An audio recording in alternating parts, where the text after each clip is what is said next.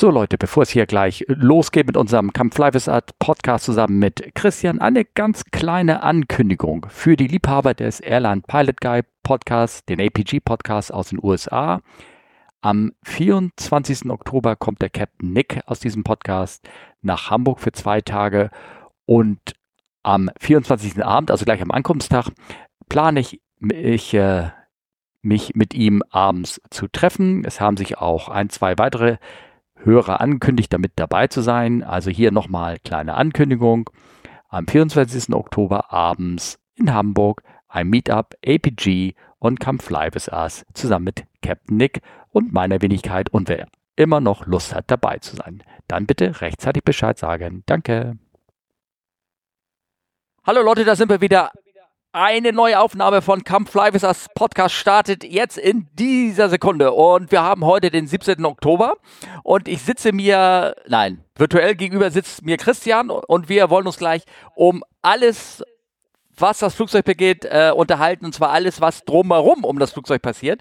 Ähm, äh, Christian, wie genau nennt man das? Hallo, guten Tag, Christian. Schönen guten Morgen erstmal. Äh, ja, äh, ja, Ground Handling würde ich sagen, ähm, ist, ist so der, ist so der, der, der Überbegriff. Ähm, alles das, was äh, am Flughafen passiert, was ähm, für die Abfertigung des Flugzeuges äh, notwendig ist. Ja, auf Deutsch wahrscheinlich äh, äh, Bodenabfertigung ist das, ist das Wort, genau. Ah, ah, okay, gut, gut, gut. Ja, die Airliner benutzen ja immer ihre eigene Sprache, da muss man immer sehr genau. vorsichtig sein, ne? Genau, ja, ja, das ist immer, immer alles äh, auf Englisch und Abkürzungen und ähm, ja, da muss man, äh, wenn jemand zuhört, der der es nicht versteht, muss man immer so ein bisschen vorsichtig sein, ja. Ja, aber dafür ist ja unsere Community da, wie ich ja letztens erfahren habe, dass man hinterher Fragen stellen kann, was das Wort ähm, äh, Yes or No eigentlich im Englischen oder dann im Deutschen bedeutet, zum Beispiel. Ja, genau. Ja, genau. genau. Ist, aber sag mal, Christian, wie bist du denn da hingekommen? Erzähl doch mal. Ja, ähm, äh, lange, langer Weg. Also, ähm, ich bin äh, angefangen habe ich mal äh, äh in den späten 90ern äh, bei der Flugsicherung als äh, Ausbildung zum Fluglotsen. Und ähm, äh, das äh, bei der äh, Radarkontrolle. Äh, mhm. Und äh, da macht man zuerst mal eine, eine Ausbildung in, in, in der Akademie, in, bei der äh, Deutschen Flugsicherung. Und dann geht man in den äh, Betrieb und ähm, macht da dann äh, die weitere Ausbildung im Praktischen. Und äh, ja, da muss man dann verschiedene Zulassungen machen. Und äh, bei der äh, zweiten Zulassung habe ich, die ich machen musste, bin ich dann äh, dreimal durch die Prüfung gefallen und ähm, das äh, ein anderer Punkt im Leben, bei dem man, ich war zu der Zeit, würde ich sagen, sehr hatte Prüfungsangst wahrscheinlich, ja, würde man sagen. Und ähm, ja, und dann hat das leider nicht geklappt. Und dann versucht man sich natürlich überlegen, was will man sonst machen ähm, in, der, in, in, in der Luftfahrt. Und dann habe ich angefangen bei einem äh, Bodenabfertiger in äh, Frankfurt, der damals dort seine Station äh, geöffnet hat. Ähm, zu arbeiten, als Rampagent. Ähm, wir kommen vielleicht später noch dazu, was ein ja. Rampagent macht. Ähm, das ist so das, das Pendant zum Check-in-Agenten, der äh, am, am, am äh, Check-in sitzt und die Leute eincheckt, macht der Rampagent das am Flugzeug. Äh, so habe ich angefangen und äh, bin dann über, über die nächsten zwei, drei Jahre bin ich da dann zum Abteilungsleiter äh, äh aufgestiegen, weil das natürlich ein kleiner Betrieb war. Bin dann, äh, ja, dann sucht man sich natürlich äh, was, was man weitermachen will. Bin dann ähm, zu einer, nach, nach äh, drei, vier Jahren bin ich zu einer Fluggesellschaft nach Afrika gegangen. Oh. Um äh, als, als Erfahrung, ja. Ich meine, mit, ähm, mit damals war ich 30, ähm, da ist das noch ein Punkt, da sagt man, das kann man noch machen, ja, oder das äh, ist was, ähm, da, da kann man noch eine gute Erfahrung machen. Und ähm, bin dann nach Lagos gegangen, nach Nigeria. Nach Bad Lagos. Ja, ja, ja, äh, äh, äh, wunderbar. Ähm, aber da können wir sicherlich vielleicht auch noch später drüber sprechen. Ähm, wollte das dann für, für ein, zwei äh, Jahre machen und äh, durch dann die Finanzkrise in 2007, 2008 wurde es dann mit den Jobs in der Luftfahrt ja so ein bisschen schwieriger und ähm, dann gab es 2008 für mich die Möglichkeit, äh, äh, Entschuldigung, 2009 für mich die Möglichkeit, wieder zurückzukommen nach Deutschland äh, für eine ähm, Fluggesellschaft auf dem Mittleren Osten, mhm. äh, die angefangen hat, nach Frankfurt zu fliegen, äh, äh, Oman Air mhm. zu der Zeit. Und äh, da bin ich dann als Stationsleiter Station Manager, später dann äh, moderne heißt es jetzt Airport Services Manager. Ähm, wieder nach Frankfurt gekommen nach äh, äh, gut einem Jahr. Ähm, das War, ist aber, wenn ich mal so vergleiche, das ist aber ein ganz schöner Sprung, oder? Ne? Weil, also zumindest ist es so aus meinem Gedankengut, der Stationsmanager ist ja das, der auch Check-in und Ground alles am ja, Head-Off sozusagen von der Station dann ist, ne? Oder? Ja, aber das, das war auch schon zu der Zeit, als ich noch bei dem Handling-Agenten in Frankfurt war, habe ich auch schon äh, so als zweite Tätigkeit äh, Stationsleiter für eine der Fluggesellschaften gemacht, die wir als Vertragspartner hatten. Das gibt so. es für Handling-Agenten gibt es Verträge, da ist alles Mögliche dabei, so, auch zum Beispiel, dass man denen einen äh, Stationsleiter stellt. Das ja. habe ich dann auch da schon gemacht. Okay. Bin dann nach äh, Lagos gegangen, als Titel war es Hub Manager. Mhm. Ähm, äh, ja, und dann wieder zurück nach Frankfurt, Station Manager, Airport Service Manager. Dann für die äh, nächsten paar Jahre bis äh, 2017 und jetzt äh, bin ich äh, zu einer anderen Fluggesellschaft aus der Region äh, gewechselt in 2017 ähm, und bin jetzt äh, Airport Services Manager äh, auf einer Station in äh, Osteuropa, in Sofia. Oh, da ist es da ja. noch warm? Bis vorgestern war es noch angenehm warm. Ja, heute, gestern und heute ist es relativ kühl, ähm, aber jetzt soll es dann auch am Wochenende wieder 23, 24, 25 Grad werden. Ja, ja ich sehe nämlich dich da so im T-Shirt sitzen und ich habe hier schon mal eine Jacke und all so ein Kram, deswegen frage ich nur. Ne? Ja, ja, nee, ja. es ist eigentlich, äh, äh, ja, bis Ende ja. Oktober bleibt es meistens äh, angenehm warm. Ja, sehr schön. Ähm, Erstmal zu deiner, ich finde es das toll, dass du es sagst mit dem Fluglotsen, dass du das äh, da sozusagen, ich sag mal in Anführungsstrichen, Anführungsstrichen nicht geschafft hast, weil ich könnte mir vorstellen, das ist so Sachen, das ist so der Traum, der in einem da so ein bisschen da ähm, gefühlt so kaputt geht und da spricht man nicht so leicht drüber. Also Respekt, dass man das ist, dass man das sagt, ne? Also ja gut, aber äh, es ist ja auch, äh, man, wird ja auch älter. Ja. Also ich bin jetzt äh, Mitte 40, äh, das war äh, vor 20 Jahren. Also tatsächlich ist es genau vor 20 Jahren, dass das zu Ende ging. Also ich ja. war von 99 bis 2003 da. Ja. Ähm, man, man, man lebt dann damit. Ne? Ja, ja. Grundsätzlich, grundsätzlich war für mich der Traum, äh, äh, als ich mit der Schule aufhörte äh, oder kurz bevor ich mit der Schule aufhörte, war der Traum, okay, ich will äh, Pilot werden und äh, habe dann natürlich äh, genau zu der Zeit Mitte der 90er ähm, diesen Einstellungstest bei der Lufthansa gemacht, äh, wo man dann genommen wurde, aber musste alles selber bezahlen. Ja. Ja. Okay. Und ähm, das war dann nicht machbar zu der Zeit und ja. äh, dann sucht man sich andere Sachen. Und ja, ja. du warst dann Fluglotse und ähm, das hat dann nicht geklappt und gut, dann sucht man sich andere Sachen und äh, ja, muss dann halt äh, den schwereren Weg gehen, aber das hat alles seine Vor- und Nachteile, würde ich sagen.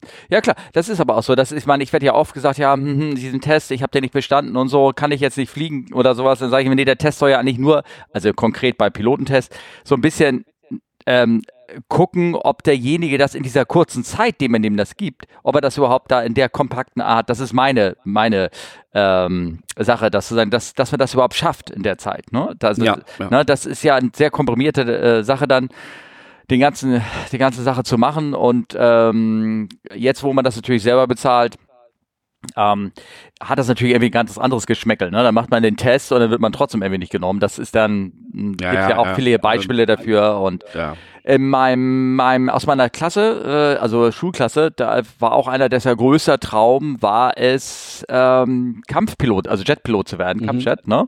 Und ähm, er hat hat angefangen und hat viele dieser kleinen Schritte dann, ist überall reingekommen, aber hat nachher den mhm. Abschluss nicht geschafft.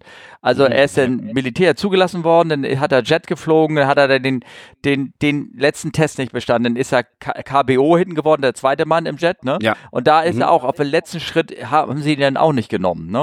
Und ja. das ist natürlich ja, total frustrierend. Jetzt ist er Ingenieur bei Airbus. Ja, Ne? So, also da gibt's auch gute gibt, Jobs. Ne? Also. also. Also, was vielleicht, ähm, wenn, wenn, wenn, wenn jemand äh, junge Leute zuhören, ist, es ist nicht immer der erste Weg, ist der, äh, der einem zum, zur, zum Erfolg oder zum, zum, zur, zur persönlichen Happiness bringt, äh, sondern man muss vielleicht durch so ein bisschen verschiedene Wege gehen und äh, das Beste für sich finden. Ja, ja. Das ist vielleicht so die Message hier raus. Ja, ja genau. Ähm, das, und, ja. wollte ich damit irgendwie auch, danke, dass du sagst, weil das, man, ne, man, wie, wird ja oft auch angesprochen und äh, spreche mit Menschen und da äh, möchte ich das gerne so mitteilen vom Herrn Herzenswunsch sozusagen. Ja, ja, ja, ja genau. Ja. Hm, genau. ja. Ja, cool. Aber, aber jetzt, aber, ja, erzähl weiter. Sure. Ja, äh, äh, ähm, wie, ja, was hast du denn gemacht? Äh, äh, äh, was, was habe ich äh, vorgestellt? Naja, gut, das, ich erzähle nur, was mir jetzt kürzlich irgendwie äh, passiert ist. Und zwar, ähm, ich war gestern mit einfach mit einem Flugschüler nach langer Zeit mal wieder äh, fliegen und der war vier Wochen nicht geflogen und der bereitet sich jetzt auf seine Flugprüfung vor und ist mit mir noch eine Runde so ein bisschen abgeflogen in einer kleinen Maschine und das Wetter war ja so ein bisschen wechselhaft ich, hab, ich konnte, konnte dem nichts beibringen. Ich sag, Mensch, mach deine Prüfung, geht los, dann ja. hast du dein, dein PPL. Also das war, was ich äh, ja. gestern gemacht habe und so paar andere Sachen, also aber das nix. Para, Parajumping hat nicht stattgefunden, weil Wetter schlecht. Wie, wie ist das Wetter denn? Ah, ich, ich sitze hier im warmen Sachen. Ähm, es ist, heute Morgen war 4 Grad, wenn ich das. Oh, oh, schön, schön, schön. Ja, okay. Ja, ja äh, norddeutsches äh, äh, Oktoberwetter. Ja, gut.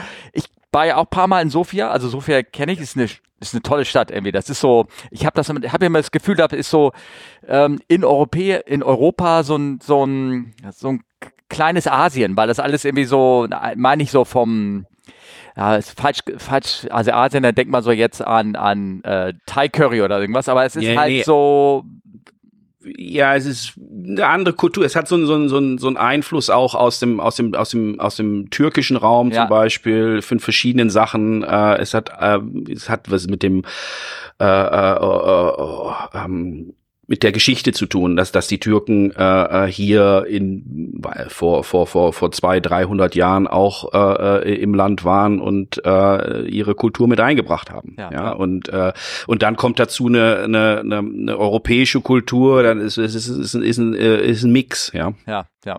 ja. Und also ich hatte da tolle, tolle Erinnerungen. Es war auch tolles Essen, war günstig, war es auch. Jo, ja, äh. ja, genau. Und es war schön, war sehr schön. Und es kann aber im Winter auch kalt werden. Das habe ich in Erinnerung. Ja, interessanterweise, ich bin, äh, als ich 2017 hierher gekommen bin, ich habe hab am 1. März hier angefangen und äh, die drei, vier Wochen, bevor ich gekommen bin, muss es hier minus 25 Grad gewesen sein. Und äh, seitdem, se seitdem ich hier bin, war es das Kälteste vielleicht mal minus 15 oder sowas. So, okay. ja, ähm, also ja, das ist, ist im Winter, ist es kann es kalt werden, im Sommer ist es relativ lange, relativ warm. Ja, ja. okay. Ja, ja, super.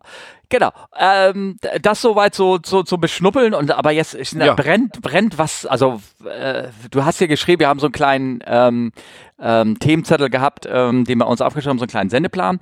Ursprünglich kam unser Gespräch da zusammen oder beziehungsweise hey, ich könnte mal was erzählen, beziehungsweise ich habe dich gefragt, glaube ich, so war das, weil diverse Male das Thema Baggage Handling angesprochen worden. Mhm. Wir können ja nachher noch ja. da in der Fragensektion drauf ja, kommen. Ja, da ging es immer, warum darf der Koffer jetzt mit, warum darf er nicht mit und irgendwas und warum wird er jetzt ausgeladen und man, äh, ich habe jetzt gerade wieder irgendwo wieder das angebliche Schicksal und man wird ungerecht behandelt und sein Koffer und ach, wieder gelesen irgendwo und ähm, ja.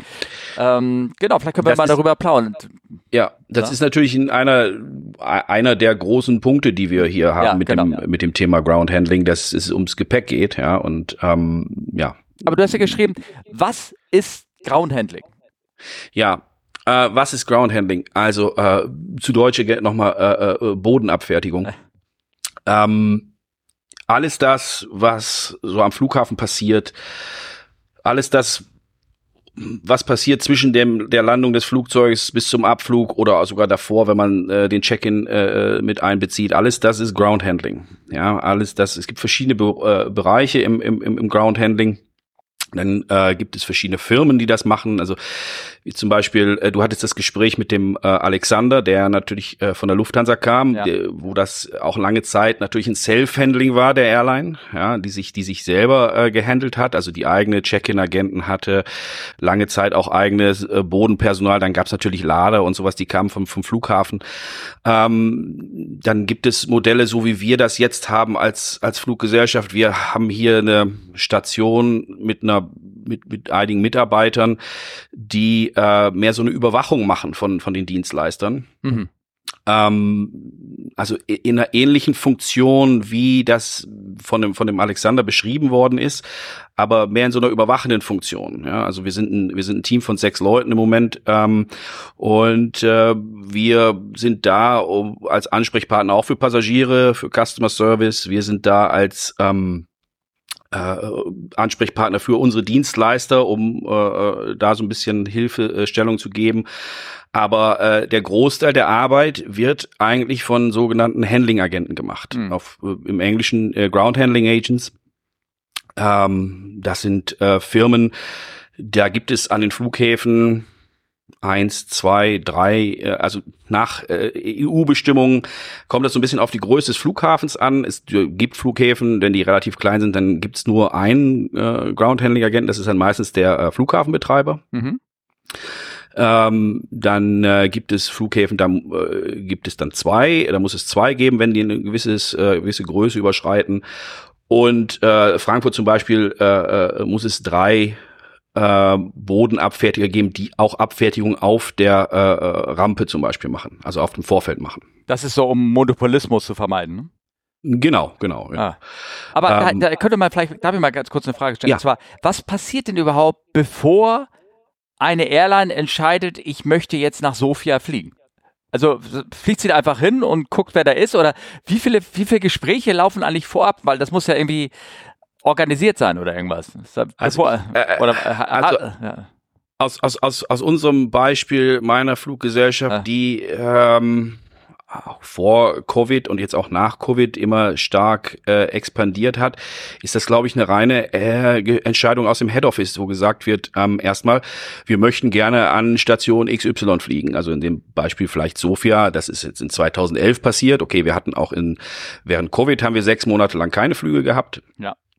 Aber äh, das ist dann halt so. Und äh, aber das heißt ja nicht, dass, dass dann zwischendurch äh, äh, alles wegfällt. Es ist halt alles weitergegangen. Es gab halt einfach nur keine Flüge. Ja, ich glaube, Ähm, das ist ja das, das ist ja so, ich, das müssen, wissen die Hörer wahrscheinlich auch gar nicht, dass diese Buchungsportale, sei es nun Amadeus oder was da alles so gibt, dass sie ja gegenseitig ähm, ihre oder ihre, da kannst du als Airline hingehen und die Buchungszahlen oder die, die, die ähm, Daten kaufen und dann kannst du daraus eine Analyse machen und sagen, okay, es gibt so und so viele Gäste, die fliegen, möchten gerne von, von Sofia nach X fliegen. Das lohnt sich, eine Strecke aufzumachen. Lass uns da mal machen. Und jetzt wird aber entschieden, wir wollen dahin fliegen. Und mit wem muss denn so, ein, so eine Airline sprechen? Weißt du, da so, Ja, äh, das, Also dann, dann, gibt's da dann geht es, wahrscheinlich. dann geht es erstmal los, dass man ähm, sich ah, zum Beispiel in, in wenn man jetzt das Beispiel Frankfurt nimmt, dann oder in Deutschland äh, die sogenannten Slot-kontrollierten Flughäfen, Ah, ja. muss man ein bisschen, ja, Ja. Äh, so wie Hamburg, äh, Frankfurt, München. Ähm, da muss man beim äh, deutschen Slot-Koordinator dann erstmal äh, sogenannte Landeslots beantragen. Da sagt man, ich möchte gerne ähm, viermal die Woche an den Tagen Montag, Mittwoch, Freitag, Sonntag nach Frankfurt fliegen. Ja. Und ähm, zu der und der Uhrzeit möchte ich landen, zu der und der Uhrzeit möchte ich äh, abfliegen und dann guckt der Slot-Koordinator in seinen Computer und ähm, gibt einem dann die Antwort, äh, das ist okay, das ist nicht okay, dann werden teilweise die Zeiten angepasst ähm, und äh, je nachdem, wo es, wo es ähm, in den Flughafenablaufplan hineinpasst. Ja. ähm, und dann kriegt man einen Slot. Ähm, Den muss man ja manchmal sogar in manche Flüge verkaufen die, ne? Also London und sowas. London zum Ja, Beispiel, ja. ja. wird das ist wird da wird da ein großer Handel mit betrieben, ja, ähm, wenn da äh, weil weil der läuft ja nun schon Flughafen London, habe ich die Tage gehört, läuft ja schon seit vielen vielen Jahren äh, an der, bei 100 Prozent Kapazität und wenn da mal ein Slot frei wird, dann wird er äh, für viel Geld verkauft, ja. Ähm, und ähm, also es gibt natürlich Flughäfen, die nicht Slot kontrolliert sind. Ähm, dann sagt man einfach, ich möchte dahin fliegen. Also in Deutschland wären es jetzt zum Beispiel Flughäfen vielleicht wie äh, Münster, ähm, Nürnberg, ja, da, da, da kommt dann die Airline und sagt, äh, geht an den Flughafen und sagt, so, wir möchten zu den Tagen äh, dahin fliegen, weil der Flughafen natürlich auch eine Planung machen muss. Und das ist für den großen Flughäfen auch der Slot-Koordinator, der das mit einbezieht. Ähm, Infrastrukturplanung. Also sind zum Beispiel Gates verfügbar, sind äh, Parkplätze, also Flugzeugparkplätze verfügbar, äh, sind Check-in-Schalter verfügbar. Ähm, all das macht äh, entweder der Slot-Koordinator bei Slot-kontrollierten Flughäfen oder ähm, äh, an, so, sonst der, der, der Flughafenbetreiber bei nicht Slot-kontrollierten Flughäfen macht da erstmal eine Prüfung, können wir das so zu diesen Zeiten akzeptieren. Ja. Und dann äh, macht man, äh, muss man Nutzungsverträge mit den Flughäfen machen, weil man natürlich bestimmte Infrastruktur äh, bezahlen muss. Ähm, da muss man erstmal einen Nutzungsvertrag mit dem Flughafen machen und wenn man den hat, dann kann man auch Dienstleister ähm, an, an Dienstleister herantreten und sagen so, wir äh, haben diese Slots oder wir dürfen zu den Zeiten an die Flughäfen fliegen und äh, wir möchten gerne ein Angebot fürs äh, Ground Handling zum Beispiel haben oder fürs Catering oder fürs Cleaning oder äh, all, all, all solche Sachen. Ja, ähm. das, da machen, da machen, es gibt ja, also im Zuge von Frankfurt weiß ich, kann man reinschauen, die haben eine eigene Tabelle, wenn man da jetzt so hinfliegen sollte, aus irgendwelchen Gründen, ja. also Geschäftsreiseflieger ja. oder sowas, da steht genau die Tabelle drinne, was wie wie viel kostet, was der ja. Koffer kostet äh, etc. etc. Und aber die, da wird dann wahrscheinlich die machen dann ähm, eigene Verträge damit, wo die Gebühren anders sind wahrscheinlich. Ne? Der, das ja. ist der Grund, weil ja. wenn man das natürlich bezahlen würde, was der Flughafen so als äh, Standard Charges aufruft, dann wird es natürlich relativ teuer. Ja, okay, und deswegen macht man dann einen Vertrag mit einem mit einem Handling-Agenten äh, und das, das kann, das kann ganz unterschiedlich aussehen. Also ich habe zum Beispiel für einen äh, in Frankfurt für einen Handling-Agenten gearbeitet, der nur ähm, bestimmte Dienstleistungen angeboten hat, aber zum Beispiel nicht die Vorfeldabfertigung, mhm. also das Laden und äh, Entladen äh, und sowas gar nicht angeboten hat. Da muss man mit mehreren äh, Anbietern einen Vertrag machen. Und so kriegt man dann von einem Anbieter einen Preis und noch einen Preis und dann entscheidet man, ähm, was man nehmen möchte. Die einfachste Lösung ist natürlich so ein, so, so ein Vollhandling zu machen, also Fullhandling, ähm, wo man einen Anbieter hat, der alles für einen macht. Ja, ja das ist in, in, in Frankfurt gibt's da wie gesagt drei Anbieter, die dieses Fullhandling anbieten. Ähm, oh, das ist zum Beispiel einmal die Fraport als Flughafenbetreiber, die das äh, anbietet. Und dann gibt es noch äh, zwei weitere in Frankfurt, die das machen. Und ähm, ja, so ist es äh, für uns zum Beispiel hier auch. Wir haben auch äh, äh, einen Handling-Vertrag, äh, der, der alles äh, mit beinhaltet, aber so kann das an anderen Flughäfen auch anders aussehen. Mhm. Oder je nachdem, wie das, äh, wie das passt und was die Airline möchte. Ähm, ja, das ist, das ist so einer der wichtigsten Verträge, dass man seine Bodenabfertigung äh, einen Vertrag hat, damit man nicht die äh, veröffentlichten Tarife bezahlen muss. Ja. ich will auch gar nicht so lange da rumreiten. Ich weiß, dass es in Frankfurt expräzise, gerade mit, ich weiß nicht, ob es mit der Fraport war, ähm, genau festgelegt ist, wie viele Minuten was wie darf. Und ähm, ich glaube, ganz zum Schluss so richtig festgelegt hatten sie nicht auf so ein Malus-System. Das heißt, wenn es irgendwie zehn Minuten länger als so dauert, dann kostet es wieder weniger und all sowas. Ne? Das ist ja, um die um, ähm, Leistung so zu motivieren, sagen wir mal so, dass es alles pünktlich ja. läuft. Ne? Ja. ja, es gibt dann, äh, also was man, was man abschließt mit einem Handling-Agenten ist ein äh, sogenanntes äh, Standard Ground Handling Agreement. Ähm, das ist etwas, was auf einer Vorgabe, auf, auf einem auf einem Muster der IATA basiert ähm, und um, um die ganze Vertragswerk äh, zu vereinfachen, gibt es diese, die, so, so ein Muster von der IATA und darauf beziehen sich dann normalerweise die ähm, Verträge der Airlines, wo dann jede, jeder Service, jeder Service hat so, so, eine, so, eine, so eine Kennziffer und dann wird im Vertrag gesagt, äh, wir nehmen diese, diese, diese, diese, diese Kennziffer als Services und äh, dann kommt da am Ende kommt natürlich ein Preis dabei raus und äh, dann gibt es noch ein zweites äh, äh Werkzeug, was aber nicht immer und was nicht alle Airlines und an allen Stationen haben. Äh, dann gibt es noch etwas, das heißt äh, Service Level Agreement.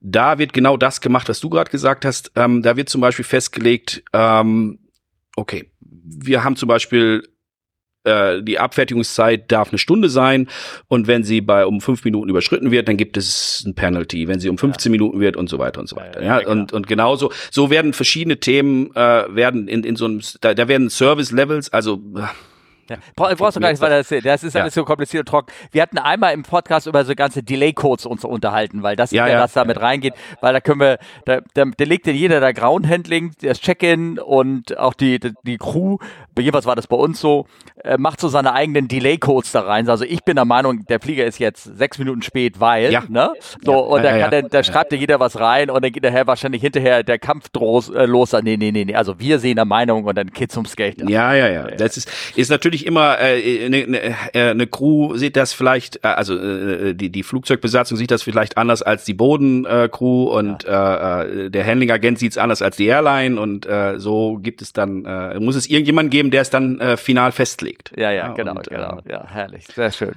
Ach, herrlich.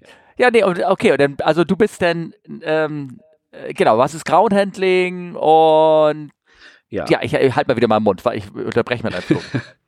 Nein, es ist äh, äh, ja und wir waren ja dabei äh, zu sagen, also du wolltest wissen, was so so und dann macht die Airline die Verträge ja. und ähm, sucht sich alle äh, für alle ihre Dienstleistungen was aus. Also zum Beispiel auch noch Catering wird natürlich gemacht. Mhm. Ähm, Cleaning ist meistens Teil, also die Flugzeugreinigung ähm, ist ist meistens Teil der der der Bodenabfertigung.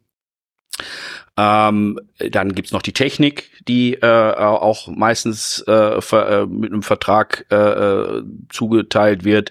Ähm, und so gibt es für alle Bereiche, die sich rund um das Flugzeug abspielenden Dienstleister, der diese äh, Dienstleistung anbietet.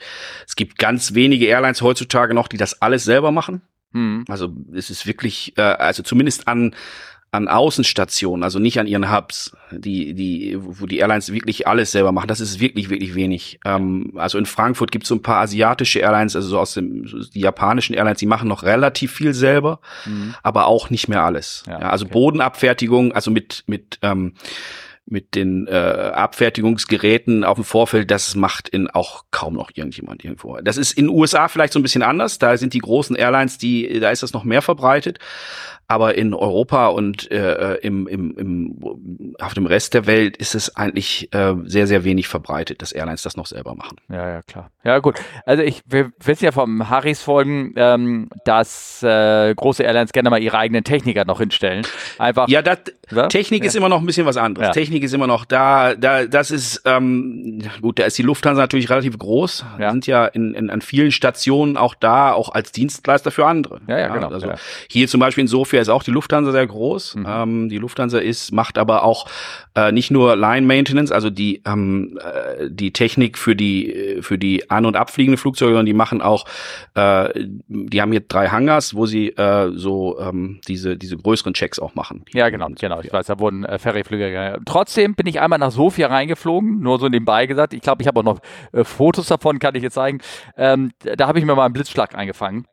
Oh. Und oh. äh, ja, ja, genau. Und äh, da mussten trotzdem bei Techniker von Frankfurt dann kommen und mhm. äh, den Flieger zu beobachten, äh, begutachten. Ja, das, ja, das kommt dann auch immer drauf an. Ist, ja. ist, ist, ist der Techniker, der dann in der Station ist, für alles das zugelassen an einem bestimmten Flugzeugmuster. Ja. Aber das, das ist, hat der Harry ja, auch schon mal genau. alles erklärt. Ja, ja, genau. Und ähm, ja, das ist äh, allerdings für uns als Airline auch ein wichtiger Punkt. Das ist wir wir in einem täglichen äh, äh Ablauf auch haben auch jeden Tag die Techniker da, weil die natürlich äh, den Flieger auch äh, wieder äh, klar schreiben müssen und äh, auch wir jeden Tag mit den mit der mit den Technikern uns äh, äh, unterhalten, was äh, gemacht werden muss und was nicht gemacht werden muss und so weiter. Ja, okay.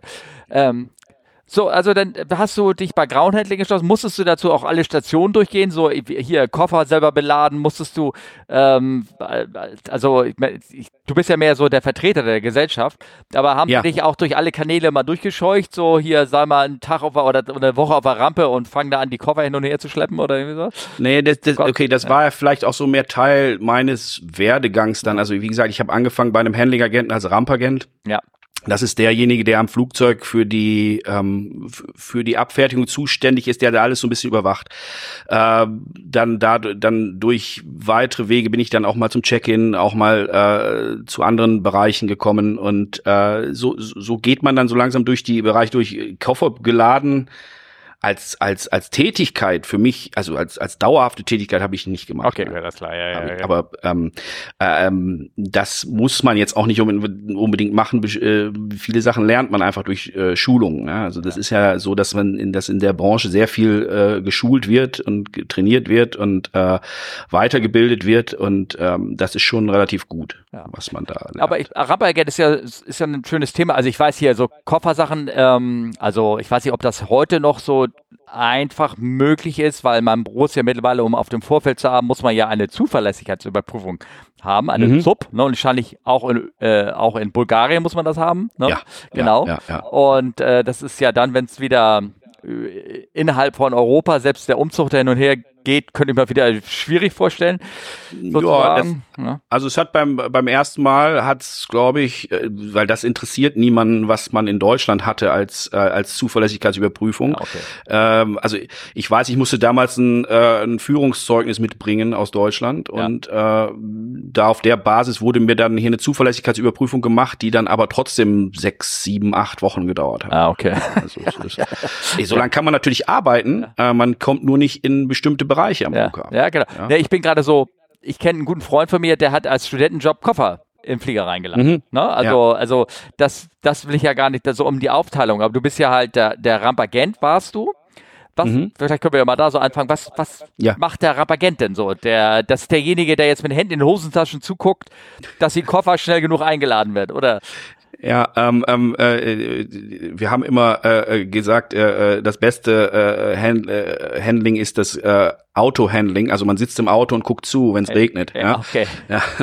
Also der Rampagent sollte derjenige sein, der auf dem auf der Position des Flugzeugs ist und der zum Beispiel einige Dokumente bei sich hat, zum Beispiel einen Ladeplan, äh, der dann äh, oder der auch den Ladeplan erstellt hat und der dem dann mit dem äh, Lademeister, also in Frankfurt heißt es Lademeister, auf Englisch Headloader, also mhm. der die es gibt eine Ladecrew, die je nachdem zwei, vier sechs, je nachdem wie groß das Flugzeug ist, Leute äh, hat und die haben dann einen, der, äh, die, der da so ein bisschen die, den Hut auf hat und mit dem äh, bespricht man dann äh, die Beladung als Rampagent, ja, ähm, und sagt dem, ich hätte gern, dass äh, da 15 Koffer äh, dahin geladen werden, 20 Koffer dahin und ähm, das, die Fracht wird dahin geladen und so weiter.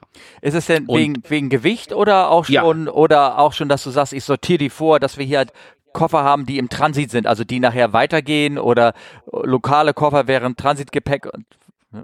ja, das, das hat beides, kommt beides natürlich so ein bisschen zusammen. Ne? Also das Wichtigste an der Beladungsplanung ist natürlich Weight and Balance, also die die die äh, Berechnung des Schwerpunkts des Flugzeuges, damit ihr im Cockpit später dann äh, die richtige Trim-Einstellung äh, äh, wählen könnt. Mhm. Äh, das das ist, ist, ist der Hauptpunkt, was man dann zusätzlich als äh, äh als Fluggesellschaft, gerade wenn man so, so eine, so eine Hub-Operation hat, also wenn man, wenn, oder wenn es zum Beispiel ein Zubringerflug zu einem Hub ist, wo man jetzt Gepäck hat, was an verschiedene Destinationen später mal weiterfliegt, dann will man das natürlich auch sortiert haben. Aber das kommt erst im zweiten Schritt. Im ersten Schritt ist das Wichtigste ist, dass äh, äh die äh, Beladungsplanung bezüglich der Trimmung des Flugzeuges äh, stimmt. Und im mhm. zweiten Schritt kann man dann äh, diese Feinheiten machen und das Gepäck aufteilen nach äh, Destinationen, nach Kategorien, wie auch immer man das machen möchte. Das macht man natürlich. Also äh, Fluggesellschaften teilen das. Also, es gibt, äh, wenn man wenn man das sich anguckt, aus einem Hub gibt es Abflüge, die sind zum Beispiel in bestimmten Zeitfenstern. Äh, wir sortieren das Gepäck zum Beispiel nach Abflügen, die innerhalb einer anderthalb Stunden sind, dann innerhalb von äh, zwei Stunden, innerhalb von vier Stunden und längere äh, äh, Abflüge auf, aus dem Hub nach der Ankunft unseres Fluges. Ah, und so cool. wird das Gepäck sortiert. Ah. Ja. Oh, das ist ja smart eigentlich, ne? So dass du dann praktisch einen Koffer hast oder einen Container hast, der mit Koffer, die sagen, okay, die müssen sofort in die Sortieranlage, ne, sozusagen. Genau, genau. Also dass man äh, und, und ähm, also wenn man, das kommt auch so ein bisschen auf die Beladung an, ähm, wenn man einen äh, Narrow Body, also äh, einen kleinen Flugzeug, kleinen Raumflugzeug, ähm, sowas wie Airbus 320, 737 fliegt, äh, werden die sehr häufig mit ähm, äh, Einzelbeladung, äh, mir fehlt das Wort, äh, äh, Bulkbeladung. Also äh, das, das Gepäck wird nicht in, in, in Container geladen. Genau, ja? das hätte ich gefragt bei der 37, die werden ja einfach. Ja, auch beim 320 gibt es ja. das. Also die Lufthansa macht es mit Containern. Ja. Ähm, äh, es gibt aber auch viele Fluggesellschaften, die laden äh, äh die 320-Familie äh, von Hand. Ja, ja, ja stimmt. Und äh, dann würdest du zum Beispiel solches Gepäck in die Nähe der Tür laden also in der Nähe der der der der ähm, Frachtraumtür laden, weil die wird aufgemacht und dann nimmst du das äh, Gepäck raus. Ja. Ein anderer Teil der Beladungsplanung ist zum Beispiel, dass du sagst, du willst nicht Gepäck irgendwo in einem Laderaum haben und davor lädst du noch Fracht, weil du willst ja irgendwann immer erstmal das Gepäck ausladen, weil das immer äh, entweder musst du einen Anschluss kriegen oder die Passagiere warten darauf nach der Ankunft. Ähm, du willst die Fracht immer hinter dem Gepäck äh, geladen haben. Ja, okay, verstehe. Ja. Ah, Ja. Ähm, und, und all das geht in so eine Beladungsplanung ein und das ähm, äh, bringt, diese Beladungsplanung bringt der Rampagent mit. Und der Rampagent koordiniert dann alle Dienstleistungen, die dann rund um die Abfertigung äh, stattfinden. Also der sieht, dass die Lader da sind, der sieht, dass das Cleaning kommt, der sieht, dass der Tanker kommt, der sieht, dass äh, vielleicht die Techniker da sind und und äh, wenn den der koordiniert dann mit äh, dem Gate, wann die Passagiere kommen sollen und äh, mit der Crew äh, gibt den Flugplan, äh, solche äh, all solche Sachen macht der Rampagent. Der koordiniert die gesamte Abfertigung und koordiniert alle anderen Dienstleistungen, die um die Abfertigung passieren, an einem zentralen Punkt. Hm. Ja, gut, ich kenne halt vom, von meiner Erfahrung her, da kommst du hin, manchmal steht alles bereit. Ne? Da kommt, mhm. da wartet Catering schon, da wartet Cleaning schon, dass man, wenn man den Flieger schnell umdrehen möchte, wie wir sagen, ne?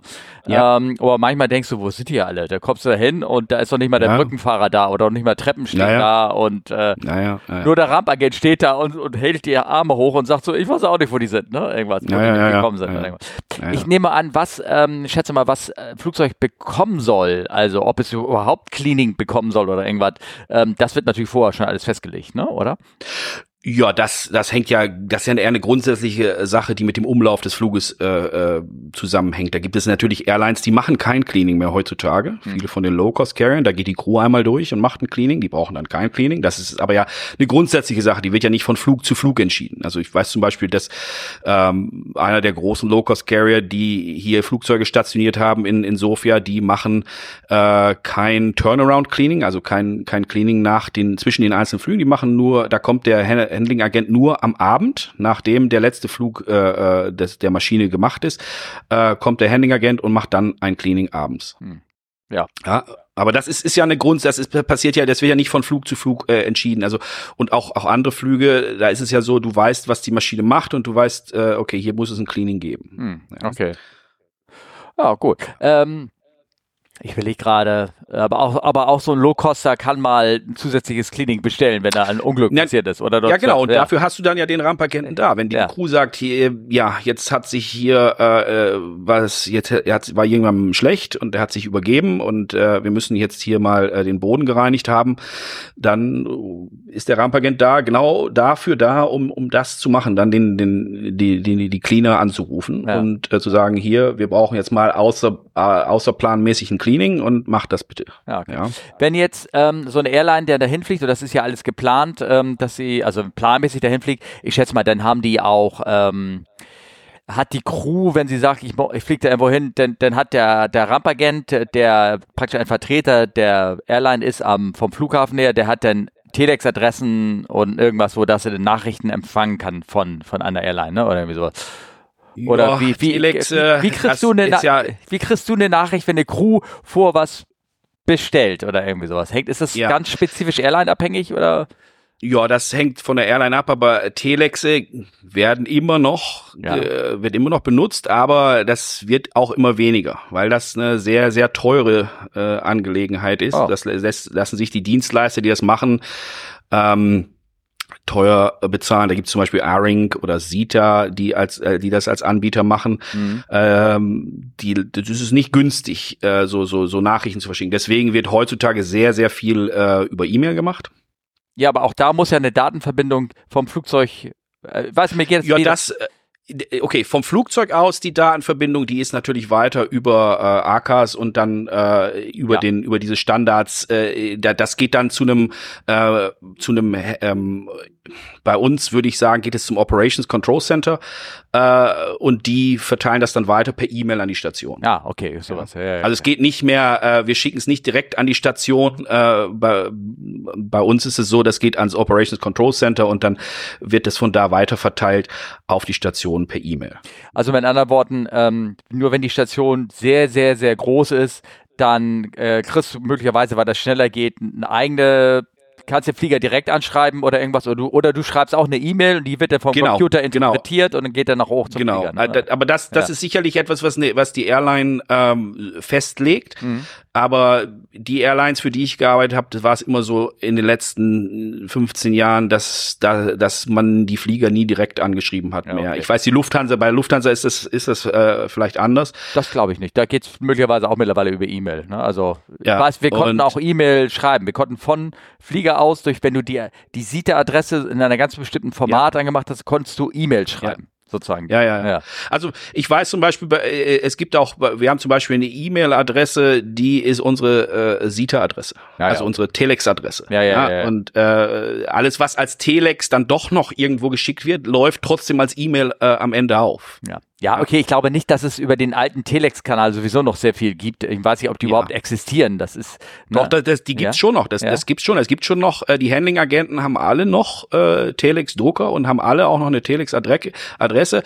Viele, okay, haben auch keinen Drucker mehr, aber dann, dann läuft das in der Software auf. Das wollte ich damit sagen. Es geht dann über das Internet irgendwie, aber nicht mehr über die Früher war das ja ein eigenes Telefonnetzwerk sozusagen. Ja, ja, okay. Ja. Nee, das Netzwerk ja. ist nicht mehr da. Aber ja. es gibt immer noch die Anbieter direkt auch, und es gibt auch noch Telex-Adressen äh, und es gibt auch noch Software, wo du dann direkt an die Telex-Adresse was schreiben kannst und äh, das bekommst. Ja. also wie gesagt, ich kann mir, ist es natürlich, Kurzstrecke bin ich lange nicht mehr geflogen, aber kann ich mich noch erinnern, dass man richtig schön diese Telex-Ausdrücke mit einer Seite Telex dran und all sowas bekommen hat. Das ja, ja, ja. ja, ja, ja. Funk, hast du eine eigene, auch mit einer eigenen Frequenz mal gearbeitet, dass du also als Rampagent hast du, das kommt so ein bisschen drauf an. Also ich weiß, äh, damals, als als ich das gemacht habe, damals hatten wir, ähm, da musste man am Flughafen eine bestimmte eine Funkkanäle beantragen und dann konnte man seine eigenen, äh, sein eigenes Funknetz dort äh, betreiben und dann konnte man in Firmen intern funken zwischen Gate und zwischen Check-in und zwischen äh, Operations Zentrale und zwischen Rampagent, äh, um um einen Austausch zu haben. Ich weiß, heutzutage wird sehr viel über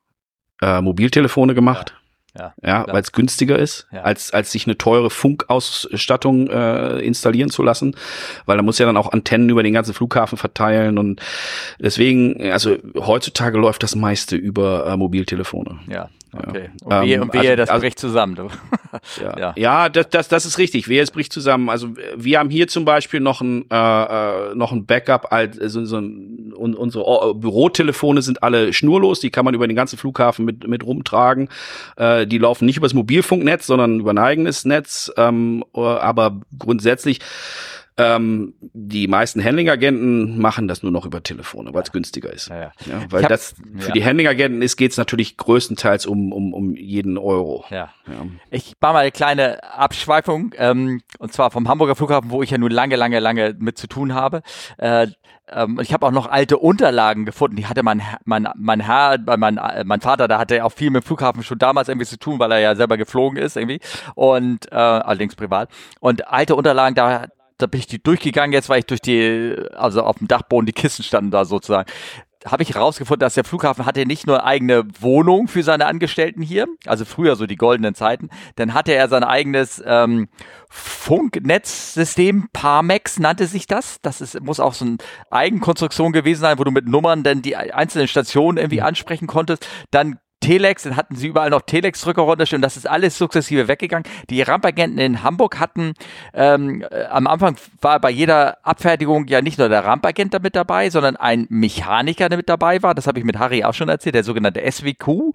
Jedem Flugzeug kam ein Mechaniker dazu, falls irgendwas kaputt sein sollte oder irgendwie sowas. Mhm. Dann wurde das sukzessive abgeschafft und dann am ersten, dann hatten die Rampagenten nicht nur ein eigenes Auto, die hatten einen eigenen Mini-Bus sozusagen, wo der installiert war mit Drucker, mit Rechner, mhm. mit, wo sie Beladungspläne, alles da in dem ja. Ding da irgendwie.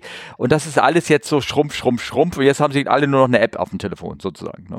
Ja, das, das ja. ist richtig. Das äh, äh, war damals schon vor vor 20 Jahren hatte die Lufthansa das schon an, an vielen deutschen Stationen diese diese kleinen Autos mit Computern drin, wo man äh, wo direkt die Loadsheets gemacht wurden. Also das ja. der äh, das Endresultat der gesamten Beladung vor der vor dem Abflug ist dann das Loadsheet, was dann ähm, äh, ja noch gemacht werden muss. Und das das hat dann das wurde dann immer aus Autos rausgemacht. Und äh, ja aber wie du schon sagst aus Kostengründen auch das reduziert und äh, heutzutage entweder durch ein Büro am Flughafen aber für viele Fluggesellschaften inzwischen äh, wird das durch etwas gemacht das heißt Central Load Control und äh, da sitzen dann viele Leute an äh, in, in einem Büro ähm, an meistens günstig Lohnländern ja. und ähm, ja, äh, um, um, um das zu machen. Ja. Ich weiß auch nicht, warum es so mit diesem Loadsheet und warum das alles schon so ähm, also aufwendig mit Papier und sowas ge gehandhabt ist. Ähm, ich weiß, dass ähm, wir schon damals Anfang der 90er, als die Pan Am noch geflogen ist von äh, mhm. Frankfurt nach Berlin, die, da haben wir mal so aus Scherzesweise mal in deren Stationsfrequenz reingehört. Also die hatten auch eine mhm. eigene Frequenz, da saß eine von der Pan Am Station und dann meinte die, die Crew fragte dann nur an bei dem ähm, äh, bei der Station von Pan Am damals, just ma'am, Mac and Crossweight, please. Also Mac ist ähm, ja. Mean Aerodynamic Chord, also Chord, der Chord, ja. ne, also da Prozent in, mhm. wo der Schwerpunkt liegt und das Crossweight. Mehr brauchst du ja als Crew nicht für die Beladung, für deinen Einstellung ja, der Trip. Ne?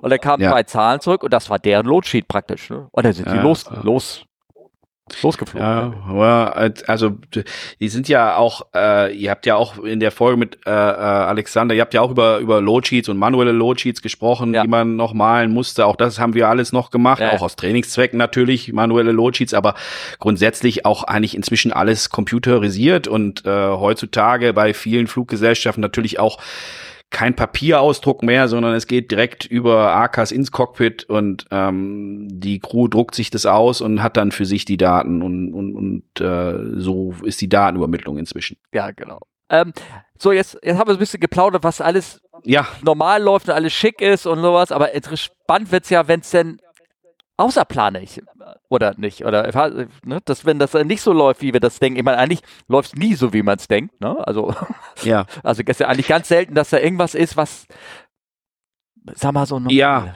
ja. Ja, es, es gibt viele, äh, ich sag mal so, äh, das ganze Jahr 2020 war nicht normal. Ja, ja. Das, ja wem sagst ja, du das? In de, in, ja.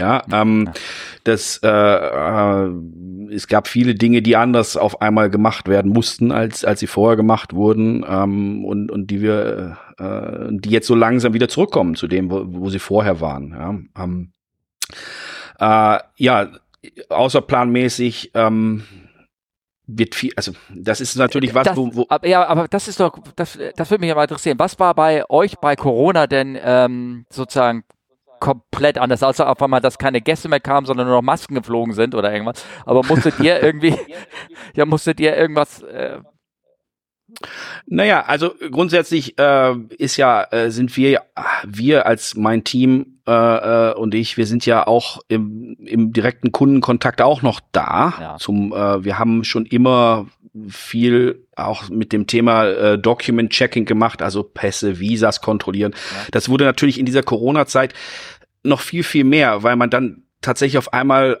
wurden wir ja so zu, wir haben ja so kleine Medizinchecks gemacht sozusagen. Ja, du fängst dann an äh, Corona-Tests und äh, irgendwelche Formulare und äh, Approvals von Stationen und äh, Ländern zu prüfen und und äh, das aber alles auf einmal dann zu machen aber alles auch bitte mit mehr Abstand, ja, und bitte äh, äh, vorsichtig und äh, bitte nicht zu äh, äh, zu viel Interaktion mit Leuten, aber trotzdem musst du das alles machen. Ja, ja. Ähm, äh, also da, da, der große Unterschied für uns in dieser Corona-Zeit war einfach die Menge an äh, Dokumentationsprüfungen. Ja, ähm, also wir haben angefangen nach Corona hier zu fliegen mit wenigen Passagieren. Ähm, und trotzdem hat die Abfertigung so lange gedauert, als ob das, äh, als ob der Flug voll wäre. Ja, ja? klar. Ähm, ja. Also mit einem mit einem Flug, der selbst wenn er 30 Prozent äh, äh, voll war, hat, hat die Abfertigung so lange gedauert, als wenn der Flug voll war. Ja. ja weil man, weil, weil es für jeden gab es einen Unterschied und die sich die ähm, die die Regularien haben sich alle drei Tage geändert und dann wir sind jetzt eine Fluggesellschaft, die fliegt in relativ viele Länder, dann muss man äh, und und die Leute fliegen natürlich in relativ viele Destinationen, da muss man für all all das äh, überall die Information haben und die muss natürlich gesammelt werden und ja. Also das, das war, war, war, war die größte Änderung.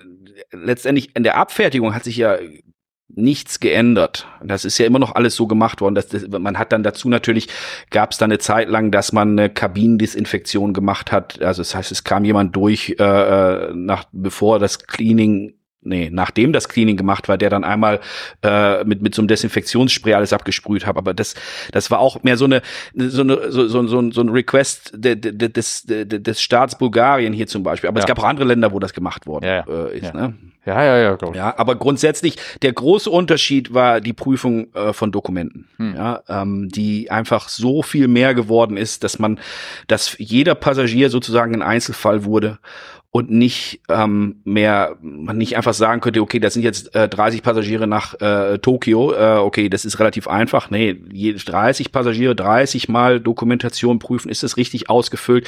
Nee, die Leute haben es nicht, dann muss man denen helfen, das auszufüllen und äh, ja, ähm, das, das, weil man das Problem hat hier im Land vielleicht, ähm, dass viele Leute nicht sehr viel Englisch sprechen. Das mhm. heißt, dann gibt es diese Webseiten, das ist natürlich alles online, dann muss man, dann helfen wir natürlich beim Ausfüllen der, äh, der Dokumente. Und das hat einfach, das hat einfach sehr, sehr viel Raum eingenommen in der Zeit. Ja. Für uns, für, in, in, unserer, in, in, in unserer Tätigkeit. Ja, ja, ja und diese, natürlich, klar. Und, und Aufwand und dann gleichzeitig behalte ich meinen Job überhaupt, ne? Weil ich meine, das Damoklesschwert der Wirtschaftlichkeit hing da auch alles rüber und so. Ja, natürlich, ja. Ganz schwierig, schwierige Zeit, ja. Also ja. dreifache Arbeit und dann noch sagen, ja, ja, und ich nehme noch die Hälfte. So, ich meine, so, so war das ja teilweise bei den bei den Crews dann. So. Ja, es gab natürlich, ja, viele Airlines haben das in unterschiedlichen Arten gehandhabt. Ja. Ähm, ja, äh, wir waren jetzt vielleicht eher die Glücklicheren hier, ähm, aber ähm, äh, ja, es war halt, dafür war die Arbeit aber auf einmal eine ganz andere. Ja, genau. Ja, für uns. Ja, also ja, in zum Beispiel, diesem Bereich zumindest, in, in, diesem Bereich zumindest, ja. Das ist natürlich jetzt eine ganz fra andere Frage in der Richtung, aber wie war denn, wie haben denn der Low Coster, der bei euch da stationiert ist, ich weiß nicht, wer das, weiß ich wirklich nicht, wer das ist, ähm, ja. äh, haben die da einfach aufgehört und war das Personal weg oder haben sie die auch gehalten? Weißt du das eigentlich? Ähm, also die, äh, also die großen Low Coster fliegen alle hierher, ja. ja. Äh, äh, gut, der Orange fliegt nicht so viel hier, ja, die haben nur irgendwie zwei, drei Flüge am Tag. Aber ähm, äh, der äh, große aus Irland und der aus Ungarn, ja. die fliegen hier relativ viel. Ja. ja. Ähm, die haben teilweise ihren Flugbetrieb komplett eingestellt in dieser Zeit. Ähm, und äh, die haben ja aber nicht viel eigenes Personal. Ich weiß nicht, was die mit, okay, mit gemacht haben. Gut, gut, alles klar. Ja? Ja, ja. Aber, aber, aber äh, hier geht's natürlich drum, was macht der Handling-Agent? Ja, ja, der genau. Handling-Agent musste natürlich viel, viel Personal äh, abbauen in der Zeit. Das mal ich damit. Ja? Ne? Oder ja, auf, ja. naja, Kurzarbeit gab's hier, gibt's hier nicht so richtig. Also es wurden halt hier viele Leute äh, äh gehen gelassen. Ja, Und, und das fühlt man natürlich jetzt noch, dass, dass es auch jetzt schwer ist, die Leute wiederzubekommen. Ja, weil ähm, es gibt jetzt natürlich die Situation, dass durch ähm, diese ganze Corona-Zeit und jetzt durch die Situation in der Ukraine, das ist große Inflation, wie in Deutschland natürlich auch. Nur sind natürlich hier die Gehälter vielleicht noch anders von äh, äh den lokalen Mitarbeitern und sind auch, ja, und die Preise steigen trotzdem an. Ja, ja. Ähm, okay. Ja. Oh Gott, Deswegen will nicht mehr jeder ja. so einfach solche Tätigkeiten machen, die vielleicht, ähm, weil, wo wir vorhin schon sagten, Handling-Agent guckt auf jeden Euro, ja, ähm, da wird jetzt auch nicht für einen Check-in-Agenten oder äh, einen Lademeister oder Lade, Lader auf der Rampe wird jetzt kein großartiges Geld, auch in Deutschland nicht bezahlt. Nein, ja, nein, nein. und ähm, ja, ähm, Deswegen ist es schwierig, Leute zu finden, die das machen jetzt, ja. Und äh, die Leute, die alle ge äh, gegangen äh, sind zu der Zeit, die muss man jetzt erstmal alle wiederfinden. Ja. Also von der Zahl her meine ich jetzt, ja. Ja, ich weiß von Hamburg, also das sind alte, alte Zahlen, die ich auch habe, aber da hat man äh, für Kofferhandling hat man Leute gesucht, die am besten aber nur zu den Peakzeiten kommen. Und zwar morgens vier Stunden und abends vier Stunden und Minimumlohn bezahlt haben und sowas. Und da, da ist keiner gekommen. Also, oder kaum einer, mhm. der das wollte. Warum auch, ne? Was mache ich ja. denn? Ich komme morgens vier Stunden und dann komme ich abends nochmal vier Stunden und äh, naja. naja. Ja, okay. Ja, Na gut, schwierig. Ja, schwierig. ist schwierig. Ist alles, alles schwierig. Naja, gut, auf um, jeden ähm, Fall. Äh, aber, aber das, das war jetzt eher eine, äh, eine dauerhafte Außerplanmäßigkeit. Ja, ja? Ähm, ich glaube, was du meintest, sind ja eher außerplanmäßige Dinge, die passieren so. Naja, eine Diversion ja, oder genau. äh, ein Flugausfall oder ähm, Schneechaos oder solche Sachen. Ja, das ja? ist ja genau. Ja, ähm, da kommt man natürlich nicht drum rum. Das passiert und ähm, man kann auch ähm, äh, also ich weiß zum Beispiel als, als, als Beispiel, mein, mein, mein vorheriger Arbeitgeber ähm, hatte eine Diversion nach Sofia an einem Tag, äh, einen Tag bevor ich hierher gekommen bin, Anfang ja. 2017.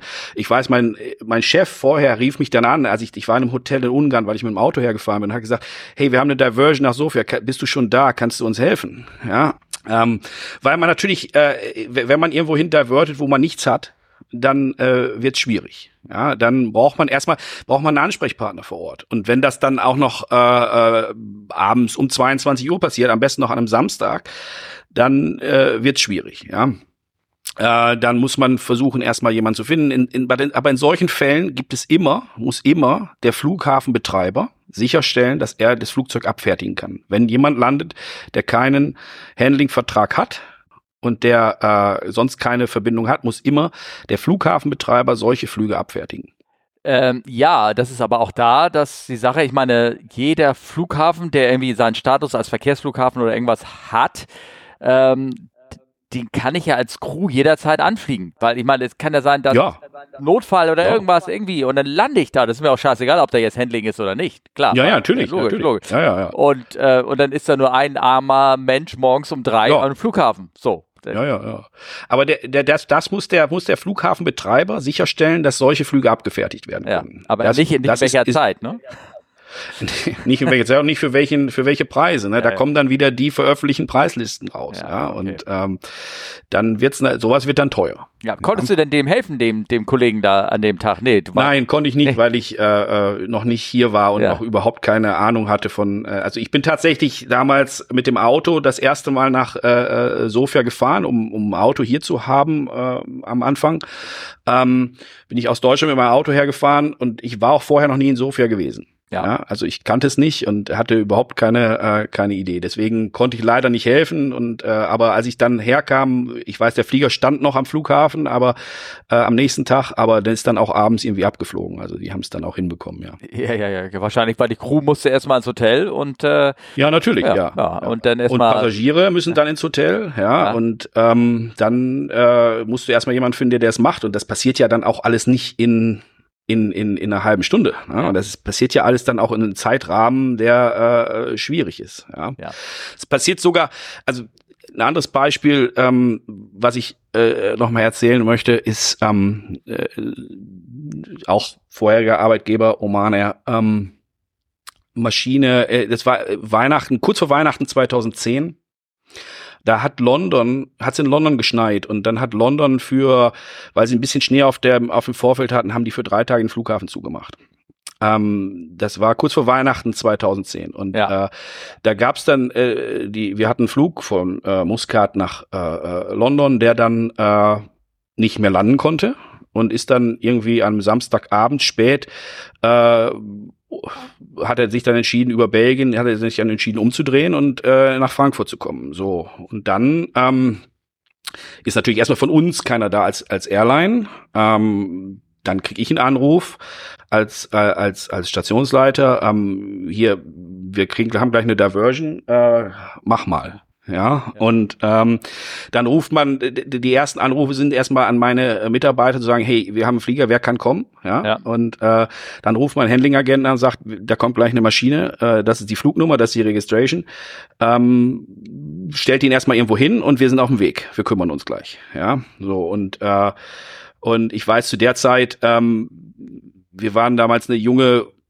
keine junge Fluggesellschaft, aber eine Fluggesellschaft, die ähm, neu in diesen Märkten war. Und ähm, ich war auf dem Weg äh, äh, zum, zum Flughafen und kriegte den Anruf vom damaligen Leiter der ganzen Abteilung äh, ähm, äh, Ground Services, der sagte, okay, whatever you do, you have an open checkbook. Just ja.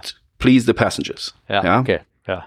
Ja, und äh, also das macht einem natürlich das Leben einfach. Das ist aber nicht der, die, die normale Situation. Ja, ähm, so eine Maschine kommt nach Frankfurt, dann hast du da äh, 200 Leute an Bord, ähm, die nicht nach Frankfurt wollen, die äh, nach London wollen.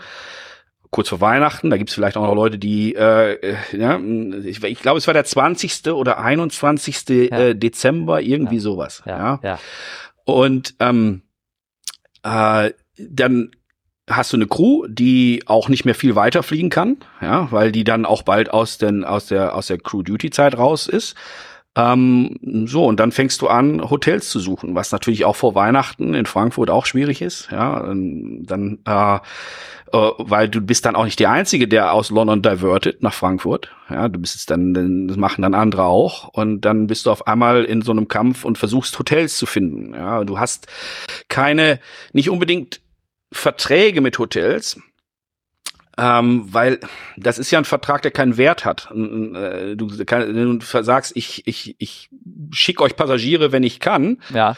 Hat aber für, den, für das Hotel gar keinen Wert, der Vertrag, weil sie wissen gar nicht, wie viel und wann überhaupt. Ja, ja genau. Grundsätzlich. Deswegen gibt's da keine Verträge. Es gibt manchmal in Frankfurt gab's Hotels, mit denen hatte man so, die haben einem so ein grundsätzliches Angebot gemacht. Das ist der Preis, den ihr bezahlt, wenn ihr eine Diversion habt für einen Passagier. Ja, was okay. immer noch vielleicht günstiger ist als die normale Rate. Mhm. Ja, aber ja. manchmal ist es halt so, wenn die Hotels voll sind, dann bezahlst du auch äh, eine Rate, die äh, vielleicht teuer ist. Ja, ähm, äh, und äh, dann, das ist erstmal das Wichtigste, dass du versuchst, äh, grundsätzlich ähm, erstmal Passagiere und Crew in Hotels unterzubringen. Gab es denn da, ähm, Entschuldigung, das wird sich bestimmt der eine oder andere Hörer fragen, gibt es da eine Priorisierung, zumindest was so die Klassen angeht, der Gäste an Bord, dass du sagst, äh, wenn ich wenn ich sogar eine First habe, dass ich, ich frühstücke erstmal die First ab und dann und so weiter, oder hat man da überhaupt keinen Kopf mehr dafür erstmal? Also grundsätzlich würde ich erst einmal versuchen, die Crew ins Hotel zu bringen. Ah, ja. Das ist so. Weil die muss mir äh, das, das Flugzeug grundsätzlich irgendwann weiterfliegen. Ja. ja, ja, ja. Ähm, und das ist so dieses AOG. Wenn du auf ne? der Stadt, ja. das wenn, ist wenn so, du auf der Station ja. bist und fliegst, hast du normalerweise auch ein Crewhotel. Ja, wenn du sowieso Crews hast, dann hast du ein Crewhotel, dann rufst du natürlich das an, wo du einen Vertrag, wo du einen Vertrag hast und sagst, äh, ich brauche äh, äh, zwölf Zimmer für die Crew, ähm, könnt ihr mir die geben? Also in deinem und Fall stand aber ja schon fest, dass der Flieger nicht nach London kann, weil London war zu. Sonst würdest genau. du ja wahrscheinlich erst noch probieren, kann ich den Flieger noch hinkriegen? Kann ich ihm wieder. Ja, aber das, ja. aber es war schon abzusehen, dass an dem Tag London nicht mehr äh, äh, öffnet. Ja. ja und ähm, dann äh, und es war schon spät und auch dann äh, wurde es auch schon schwierig mit den mit den mit der Crewzeit und äh, deswegen war relativ schnell klar, dass die äh, dass alle raus müssen aus dem Flieger. Ja, okay. Ja, und äh, also Crew Hotel, Crew geht ins Crew Hotel ähm, und dann haben wir, glaube ich, Passagiere auf verschiedene Hotels aufgeteilt, weil es einfach schwierig war. Ich glaube, wir sind in Bad Homburg gelandet mit mit mit Crews, oh. äh, mit Crews, mit Passagieren. Ja. Ähm, ich weiß, es war damals jemand äh, aus dem aus dem ähm, aus dem Königshaus, also ja. in diesen Ländern ist das Königshaus ist relativ groß. Ja, ja, ist es, ja. ja. Da ähm, ist immer einer vom äh, Königshaus dabei, äh, gefühlt ja, bei und, jedem. Äh, äh, äh, da, da kriegte ich dann schon einen Anruf zu sagen, okay, sieh zu, dass du da was findest, was, was, was angemessen ist, ja. Und äh, äh ich weiß, ich habe an dem Abend äh, angefragt. Äh, wir hatten unser Krute war das äh, Steigenberger in Frankfurt. Und äh, der Kollege sagte mir dann, okay, ich kann Ihnen für, für diese Passagiere kann ich Ihnen was anbieten im ähm, Frankfurter Hof. Das ist ein äh, berühmtes Hotel in der Frankfurter Innenstadt. Ja. Ähm, da kann ich Ihnen die ähm, äh, Präsidentensuite zum Preis X anbieten. Ja, okay. Ja, und dann habe ich ungefähr drei Sekunden nachgedacht und habe gesagt, ja, okay, machen wir. Ja, ähm, das ist was, was man nie bezahlen würde sonst. Ja, ja aber ja. in der Situation, bevor du nichts hast, bevor du nichts hast und dir sowieso schon immer gesagt hat, okay, mach die Leute, äh, äh, stell die Leute glücklich, ja, dann ähm, machst du das halt. Ja. ja. Der, der Flug war in dem Sinne sowieso schon längst ein wirtschaftlicher Totalverlust, ne? Also da, ja, ja, klar. Ja, da, Und ähm, dann, äh, ja, die Leute sind in verschiedene Hotels gelandet. Ich glaube, wir, wie gesagt, in Bad Homburg und, und, und anderen Hotels rundherum. Und letztendlich sind die Leute, glaube ich, zwei Nächte oder drei Nächte im Hotel geblieben mhm. weil London nicht aufgemacht hat und wir haben sie letztendlich mit äh, Bussen nach, Frank nach, nach London gefahren. Ja, okay. Weil auch auf den Flügen, die dann irgendwann wieder angefangen haben, äh, gab es keine Sitze. Ja, klar, logisch. Und, und unser Flieger wieder zurück musste ans Hub. Äh, du kannst nicht, äh, kannst nicht einen 330 irgendwo stehen haben, der dann ähm, einfach ein paar Tage rumsteht. Äh, gerade als kleine Airline, ähm, die vielleicht sechs oder acht äh, äh, Whitebodies betreibt, äh, kannst du nicht so ein Flugzeug irgendwo Stunden, tagelang ja. rumstehen lassen. Ja, ja, klar. Ja? Okay, und ja. Äh, der ist dann irgendwann wieder zurück mit der Crew und ähm, äh, die Passagiere haben wir letztendlich mit Bussen nach London gefahren. Ja. ja. ja. Und das hat aber trotzdem zwei Tage gedauert, das zu organisieren?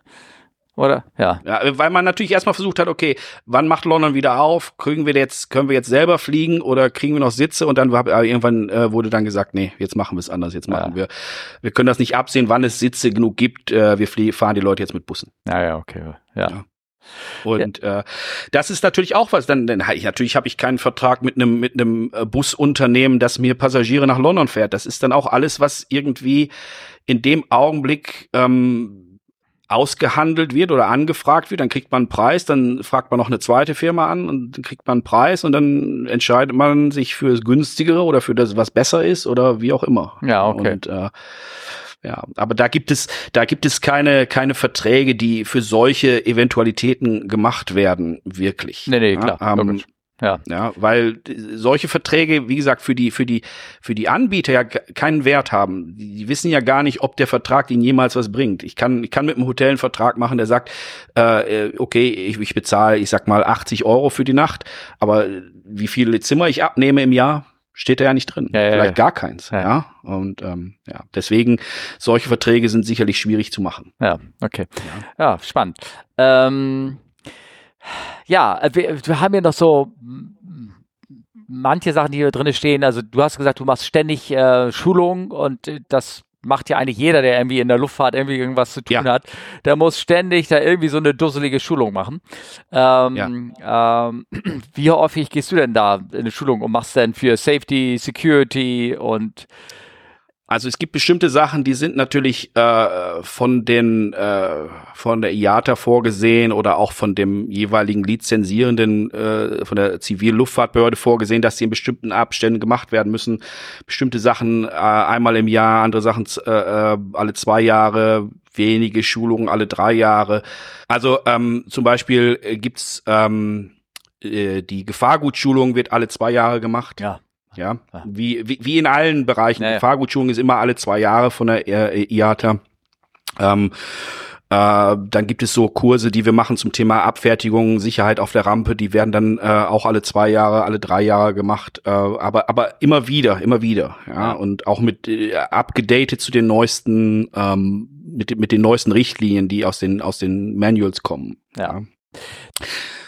Und äh, ja, das ist natürlich äh, gerade im, im Anbetracht auf, äh, auf, auf, auf Airlines, die bei der IATA sind, die ja sowieso im ähm, alle zwei Jahre dieses, dieses Audit machen müssen, IOSA heißt das. Mhm. Äh, und äh, da wird von den, von den Auditoren wird auch geprüft, sind denn die Mitarbeiter alle äh, ausgebildet in diesen Bereichen. Mhm. Ja. Okay. Ja. Wie war denn das, wenn du jetzt, wir haben jetzt über Frankfurt geredet, du bist in Sofia, das ist ja auch alles, ähm, ich sag mal, Europa und alles ganz schick. Meinst du, ich darf dich mal ganz kurz zu Lagos befragen, wie war es denn da so, wenn ich da? ähm, ja. ähm, anders. Anders. Es funktioniert anders. ja, es ist ja auch sehr strikt dort. Ich weiß, dass es sehr sehr ähm, streng war, ja. was halt mit dem Bodenmitarbeiter war. Also das war schon ähm, ja. ja. Ich, ich sag mal, es gibt ja, es gibt ja im Englischen, ähm, im Deutschen ist das das Wort Sicherheit. Im Englischen gibt es die Unterscheidung zwischen Safety und Security. Mhm. Ja. Ja. ja. Ähm, Security ist in solchen Ländern immer, immer, immer sehr hoch angesiedelt. Ja. Also äh, alles ist, äh, ist äh, sicher in, in, in, im, im Sicherheits, äh, ja, aber.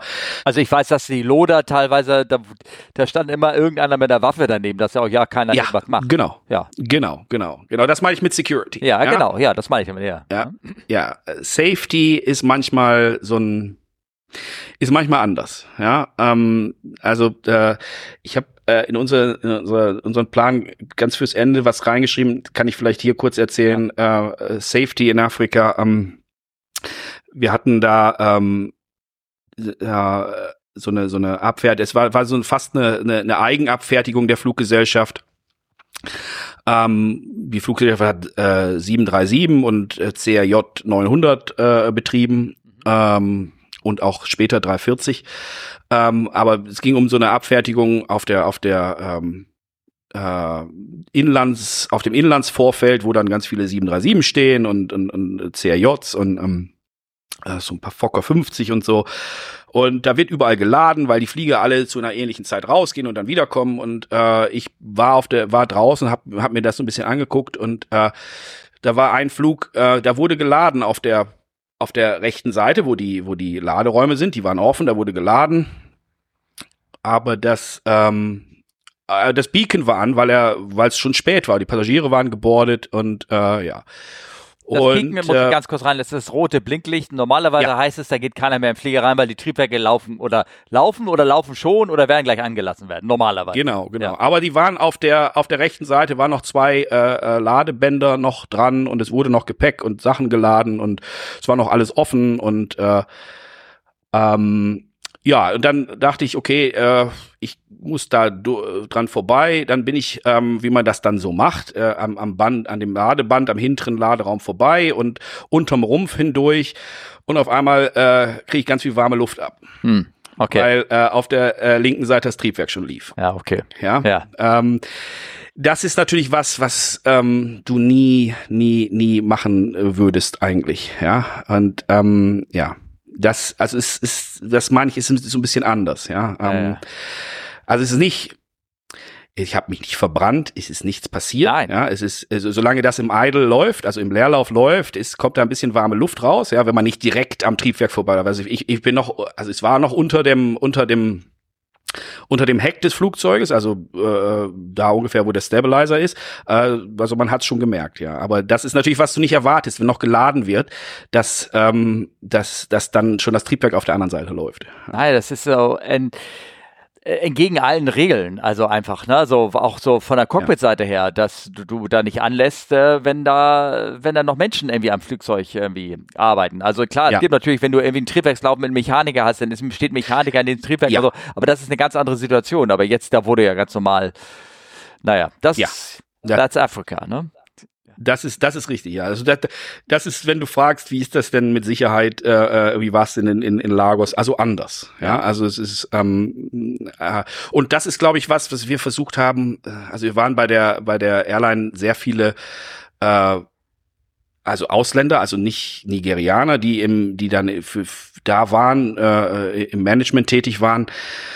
Und ähm, äh, wir haben natürlich alle versucht, so ein bisschen so eine so eine andere Sicherheitskultur da reinzubringen, weil Nigeria zu der Zeitpunkt natürlich ein, diesen Ruf hatte, es ist eine unsichere Luftfahrt ähm, und, und die, diese Fluggesellschaft wurde gegründet mit der Idee, okay, wir wollen was anders machen. Mhm, okay, ja. ja. Und äh, deswegen haben wir alle was versucht und äh, ja, aber es musste viel, viel gelernt werden da zu der Zeit. Gibt es denn die Gesellschaft noch? Die Gesellschaft gibt's noch, ja, ja okay. und aber nicht mehr in der äh, äh, Größe, wie sie mal, äh, wie sie zu der Zeit dann existierte und auch mit nicht mehr mit Langstrecken und äh, okay, äh, ja. alles klar, ja gut, ja. ja. Aber gut, ich kann mir vorstellen, dass, äh, das war eine, eine Zeit, wo du sehr viel gelernt hast, sozusagen. Ne? Da habe ich, also äh, grundsätzlich würde ich sagen, das war eine sehr gute Entscheidung von der, von der Position des äh, damals äh, äh, Operations Manager für den Handling-Agenten zu so einer Position zu gehen, ja, einfach aus Erfahrungsgründen. Ja. ja. Und das ist auch immer noch was, wenn ich äh, mich, äh, wenn, wenn man sich irgendwo bewirbt, wo immer noch äh, äh, äh drüber gesprochen wird. Ja, ja. Also dass man so eine Erfahrung hat. Ja, ja, ja. ja, Ähm, weil es einfach, weil es einfach so anders ist. Ja. Ähm, und man einfach viele, viele Dinge sieht, die man vielleicht in Europa nicht sieht. Ja. Ja. Okay. Was, ähm, wir haben hier noch eine zweite Sache drin stehen, Innovation im grauen Handling. Also das ist Check-in, Check-in-Automaten, ja gut, das ist ähm, automatische Gates, äh, das ist sowas ja, natürlich wieder, das, das ist, äh, ja. Das ist ja was, was man in Deutschland, was in Deutschland äh, schon sehr, sehr gängig ist, aber äh, in vielen äh, Flughäfen auch einfach noch nicht gängig ist. Ne? Es ist für, für die ist es immer noch eine Innovation. Also ähm, ähm, ich war im Anfang letzten Jahres, war ich für äh, fünf Wochen lang in, in Schottland, äh, um, um dort äh, äh auszuhelfen. Mhm. Und selbst da in Edinburgh am Flughafen war es äh, so, dass der Flughafen viele von diesen Dingen noch nicht hat. Ja, also es gibt Check-in-Automaten, ja, aber auch nicht viel und äh, eher für die Low-Coster, automatische Gates nicht.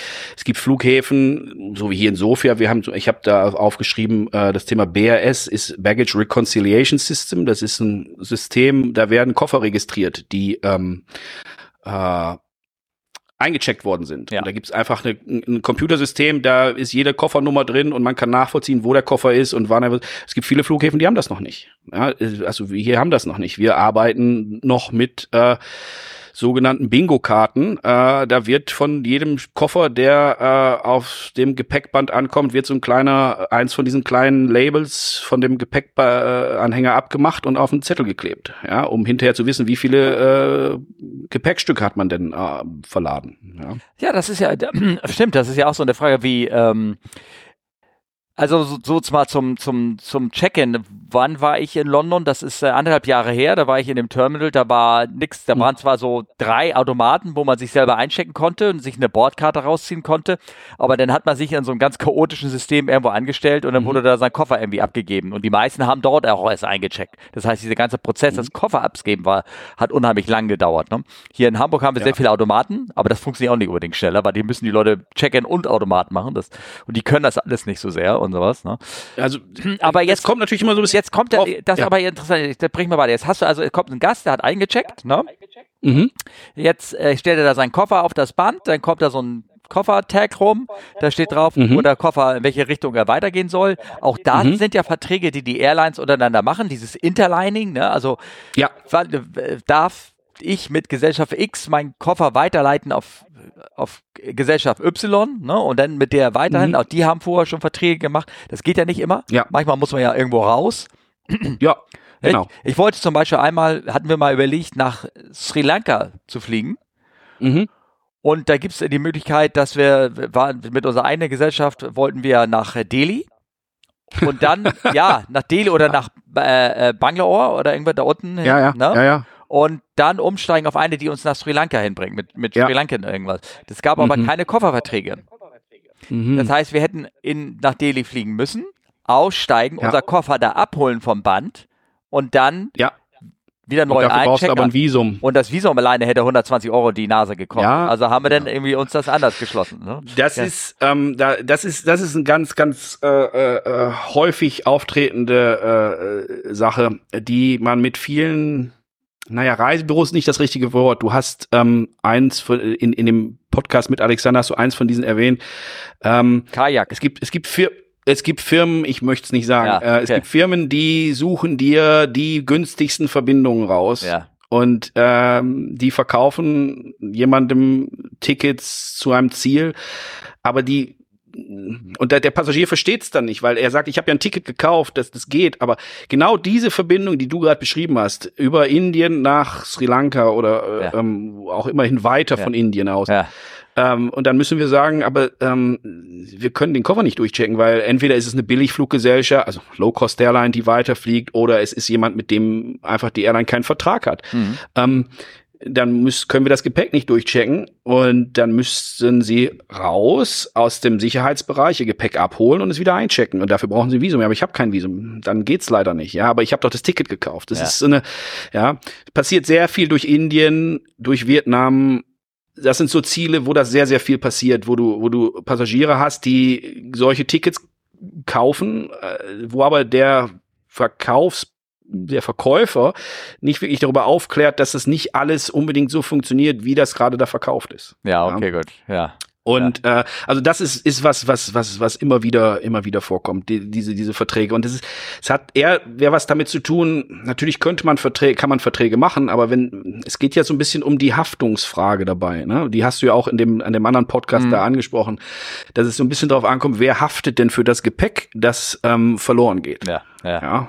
Und äh, also zu Low-Cost-Airlines kann man so gut wie gar nicht durchchecken. Ja. ja? Ähm, also zu denen in Europa schon mal gar nicht und in Asien würde ich es auch nicht niemandem empfehlen, äh, darauf durchzuchecken, weil das funktioniert einfach nicht. Ja, mhm. die, die, diese Airline, die Airlines sind einfach nicht dafür ausgelegt, ähm, diese, deswegen bieten sie ja auch keine Verbindungen an über einen Hub irgendwo anders hin. Hm. Die verbieten ja. ja, nur Point to, die ja. bieten ja nur Point-to-Point äh, Verbindungen an. Ja, okay. ja, Und äh, das hat auch was mit diesem, mit dieser ganzen Kofferthematik zu tun, dass man die nicht äh, so da hin und her schickt. Ja, also jetzt hat ein Gast gekommen, der hat seinen Koffer eingecheckt und in Sofia und er will von äh, X weiter nach Y. Das heißt, auf dem Gepäcklabel stehen die Destinations drauf, Mhm. grüne Ja. Farbe, noch wenn es innerhalb von Europa ist, ne? Und sowas gibt's ja noch so, Ja. die Farbkodierungen Ja, ja. drauf sind und äh, ob es Ja. Zoll ist oder nicht Zoll ist oder irgendwie sowas. Genau, ja. Und was macht ihr drauf, um jetzt, ihr macht da noch extra Zettel drauf, Bingo-Karten, was, um das zu machen? Also, Nein, also wir machen keinen extra Zettel auf das Gepäck. Also Ja. äh, es ist ein, es ist, ist der Gepäckanhänger dran. Wir machen an den Gepäckanhänger vielleicht noch so kleine Fähnchen dran, wo dran steht Minimum Connecting Time oder Long Connection, Long Transfer. Genau. Einfach um den Ladern klar zu machen, was ist das für ein Gepäckstück. Ja. Ähm, das, das wird noch mit, so wie zum Beispiel bei der Lufthansa wird ja für Business Class, da wird so ein oranger, oranger ja, ja, genau, das ist so, Ja, ich nenne die immer so genau. meine Beruhigungslabels, aber ob die was bringen, weiß ich immer gar nicht. Also, weil- Äh, Nee, es ist äh, grundsätzlich ist es eine Sortierungsgeschichte. Ne? Dass, dass, dass, dass es einfacher und mit Farben einfacher ist zu sortieren. Mhm.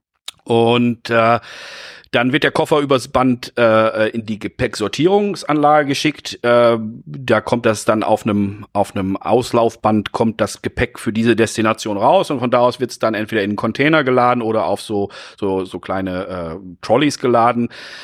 Und äh, weil dort hat jemand eine sogenannte äh, eine, eine so ein sogenanntes Bingo Sheet. Das ist ein ist ein Zettel. Da sind 30 kleine Felder drauf zum Beispiel. Und ähm, an einem Gepäckanhänger sind ja unten so ähm, noch mal so drei kleine äh, kleine Sticker dran. Ja, mit so Nummern, Die ne? macht man manchmal ab und klebt sie direkt aufs Gepäck, falls das Gepäckband abgeht, äh, falls das äh, Label abgeht, dass man noch das Gepäck identifiziert. Wir nehmen einen davon und kleben den auf diesen Zettel. Und dann weiß man, und dann wird das gemacht, bis der Zettel voll ist, und dann weiß man, auf diesem Trolley sind 30 Stücke und das sind die Stücke, die hier äh, verladen sind. Und, und dann wird hinterher, äh, und es geht ja bei dieser Reconciliation um, um, um die Nachvollziehung, ist das Gepäck, was eingecheckt ist, auch, äh, äh, wird das auch geladen? Mhm. Oder andersrum, ist alles das, was geladen worden ist, auch tatsächlich eingecheckt worden. Ja, Hm, habe okay. ich, äh, äh, weil es soll ja auch noch mal gezählt werden. Dann gerade bei einer bei einer Stückverladung muss es auch noch mal gezählt werden. Da wird dann gesagt, okay, der Lader zählt. Ich habe jetzt hier lade ich jetzt äh, 35 Stücke in diesen Laderaum. Mhm. Ja, okay. und das wird dann auf den Ladeplan geschrieben und so. Und so kriegt man nachher raus, wir haben auf so einem Flug 100 äh, Gepäckstücke eingecheckt und äh, es sind 100 Gepäckstücke auf dem, auf dem Bingo-Zettel und es sind 100 Gepäckstücke gezählt. Wir sind zufrieden. okay, Ja. alles klar. Äh, schwierig wird's, wenn es dann äh, Diskrepanzen gibt zwischen Ja. diesen Zahlen. Erstmal eine Vorfrage, wird denn jedes Steck, äh, Gepäckstück, ich weiß, wenn du eincheckst drin, ihr Gepäck darf maximal 18 Kilo, 22 Kilo, das höchste ist, glaube ich, 32 Kilo, was es so an Ja. Gepäckstück gibt. Wird jedes denn trotzdem nochmal gewogen? Ja, beim Check-in wird jedes gewogen. Es wird ja auch ins Check-in-System eingegeben, das, das Gewicht. Das wollte ich sagen. Also du hast dann irgendwann deine Gepäck-ID-Nummer und da steht auch ein Ge Gewicht dran. Nicht unbedingt, das ist nicht bei allen Fluggesellschaften so. Es gibt Fluggesellschaften, da steht's mit auf dem, auf dem Tag drauf. Es Mhm. gibt aber auch äh, Fluggesellschaften, da steht's nicht mit auf dem Tag drauf, was das Gewicht ist. Es ist natürlich hilfreich, wenn es auf dem Tag steht, weil wenn man dann irgendwohin weiterfliegt und sein Gepäck weiter einchecken will, dann kann man äh, direkt auf dem Label sehen, was das Gepäckstück wiegt, ohne das jetzt physikalisch nochmal sehen zu müssen. Das heißt, wenn ihr das Beladungspapiere erstellt, dann kann das sein, dass es nur mit Standardgewichten passiert, sozusagen. nee, wenn, so, so, nein, solange, ja, es kommt Ja, kommt ein an. bisschen drauf an. Ja. äh, natürlich weiß das System, äh, ich habe 100 Gepäckstücke und ja, okay, die Gepäckstücke wiegen äh, 2375 Kilo, alle zusammen, weil das ist das, was eingecheckt ist. Genau, Ja? okay. So, und dann, aber der, der das Loadsheet macht ähm, am Ende des Fluges, der sagt, ich habe ähm, 35 Gepäckstücke in den Laderaum geladen. Er weiß aber nicht genau, was diese 35 Gepäckstücke wiegen, nimmt dann diese 2375 Kilo, teilt sie durch 100 mal 35 und das ist Gewicht, was in dem vorderen Luft, äh, in dem vorderen Laderaum ist. Ja, also das ist immer noch eine Interpolation, aber man nimmt schon, also letztendlich zeigt das Gewicht, was im Flugzeug ist, ist das tatsächliche Gewicht. Was Ja. auf dem, was berechnet ist, ist das tatsächliche Gewicht. Ob es jetzt wirklich um das Kilo genau auf das ist, was da vorne liegt, äh, äh, ist, das ist nicht immer gegeben. Aber natürlich, wenn man einen Durchschnittswert bildet, dann ist er natürlich auch irgendwo äh, begründet, der Durchschnitt. Ja. Ich kann mich ja noch ganz genau mal erinnern, ähm, da war sogar ein Flug nach Sofia war das, glaube ich, da wurden drei Koffer noch zusätzlich nachträglich angeliefert. Und wir hatten damals, ich sag mal, ich glaube, glaube ich, 14 Kilo pro Gepäckstück als so Standardgewicht, was angenommen mhm. worden ist. Und er meinte zu mir, der Headloader meinte dann, nee, nee, hier in Sofia haben wir ein Gewicht von 18 Kilo. Sie müssen 18 Kilo handmäßig noch zu dazu nehmen. Und das war dieses Durchschnittsgewicht wahrscheinlich, was er gesagt hat. Ja, ja, genau. Das ist, äh, also für, für, wenn du zum Beispiel, ihr macht ja dann, ist es heutzutage nicht mehr so viel gängig, aber früher war es so, dass man noch auf Loadsheets noch ein sogenanntes LMC, Last Minute Change, machen konnte. Mhm, genau. Und dann hat man sehr häufig Standardgewichte genommen, weil man einfach gesagt hat, ich krieg noch drei Gepäckstücke, die äh, äh, füge ich jetzt noch vom Gewicht her hinzu, auf dem ähm, handschriftlich auf dem auf dem Loadsheet. Aber ähm, viele Fluggesellschaften machen heutzutage keine Last-Minute-Changes mehr, dann wird einfach ein neues Loadsheet gemacht. Genau, weil das ja, mittlerweile so schnell geht, ne? Ja. Ja, ja, ja, ja, genau. Ja, ja, ja, genau, ja. Ist, glaube ich, mittlerweile auch teilweise nicht mehr erlaubt. Also ich weiß nicht, weil, weil, äh, ähm, weil sie sagen, nee, das machen wir jetzt nicht mehr, weil das ist nur genau, Knopfdruck genau, genau. und dann fertig, ne? Ja. Also wir machen es zum Beispiel nicht mehr, wir machen neue Loadsheets. Genau. Ähm, weil ähm, jetzt geht ja sowieso alles äh, per Computer und direkt ins Cockpit und dann äh, genau. gibt's ein neues Loadsheet. Genau, ja, ja cool. Ähm, ja. Also wird jeder Koffer auch noch durchleuchtet mit das äh, jeder Koffer wird durchleuchtet, ja. ja. Und das geht dann über so ein, so ein äh, an den Flughäfen immer über so, ein, so eine so eine Multi-Level äh, äh, Screening-Anlage. Mhm. Ähm, je nachdem, also es wird erstmal äh, die ersten zwei Level sind ähm, komplett automatisch. Das heißt, das Gepäck wird durchleuchtet und ein Computer äh, entscheidet über das Bild, was, äh, was, was, was da gescannt worden ist, geht das, geht dieses Gepäckstück in, die, in den zweiten Level, weil ich habe da irgendwas erkannt, was, mhm. was äh, gefährlich sein könnte. Und äh, dann geht es irgendwann in den Level, da wird es dann, äh, der dritte Level ist dann, ähm, da guckt sich ein Mensch das Bild an. Mhm. Der vierte Level ist dann, dann wird der Koffer aufgemacht. Ja. ja. ja, ja. Und ähm, also es gibt verschiedene Level, aber nicht jeder Koffer durchläuft alle alle äh, Level dieser Screening-Anlage. Ähm, das kommt dann darauf an, was das was was die äh, äh, Maschinen entscheiden. Mhm. Ja, ja, ja, ja. Das, aber kannst du dich doch erinnern, das war ja nicht immer so. Also das äh, Nein. Wann, Nein. wann das angefangen hat, das frage ich mich immer manchmal. Oh, weiß ich weiß noch, dass wir in, äh, dass wir vor, vor 20 Jahren in Frankfurt wurde teilweise, dass jedes Gepäckstück noch vor den Check-in, im Terminal 2 war es immer so, vor den Check-in-Schaltern wurde das Gepäckstück schon einmal äh, durchleuchtet. Aber das war denn Airline-spezifisch wieder? Das Nein, Airline das war bei, in, im Terminal 2 in Frankfurt. Äh, ja? Das hatte was mit der Gepäckanlage im Terminal 2 zu tun. Es äh, wurde alles Gepäck vor dem Check-in-Schalter durchleuchtet. Ah, okay. Von, von, vom Personal. Ja. Hm.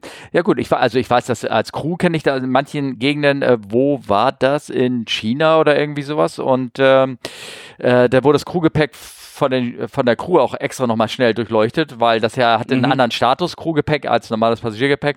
Und, ähm, und da mussten wir, muss viele Kollegen nachträglich hingehen und aufmachen und zeigen, hier, das ist, äh, ja. keine Ahnung, irgendwas. Ne? Also, ja. Ja. Ja. ja. das, äh, also Crewgepäck läuft normalerweise bei diesen Fluggesellschaften, bei den Fluggesellschaften hier auch über das ganz normale Band. Die gehen zum, wenn die von ihrem Hotel kommen, gehen die in, an den Check-in-Schalter und geben ihr Gepäck ab. Äh, ja, aber es ja. bekommt ja ein anderes, anderes Label. Es kommt ein anderes, es kommt, es, es läuft, äh, es läuft den gleichen Weg, aber es wird natürlich nicht behandelt wie äh, äh, Passagiergepäck. Genau, genau, genau.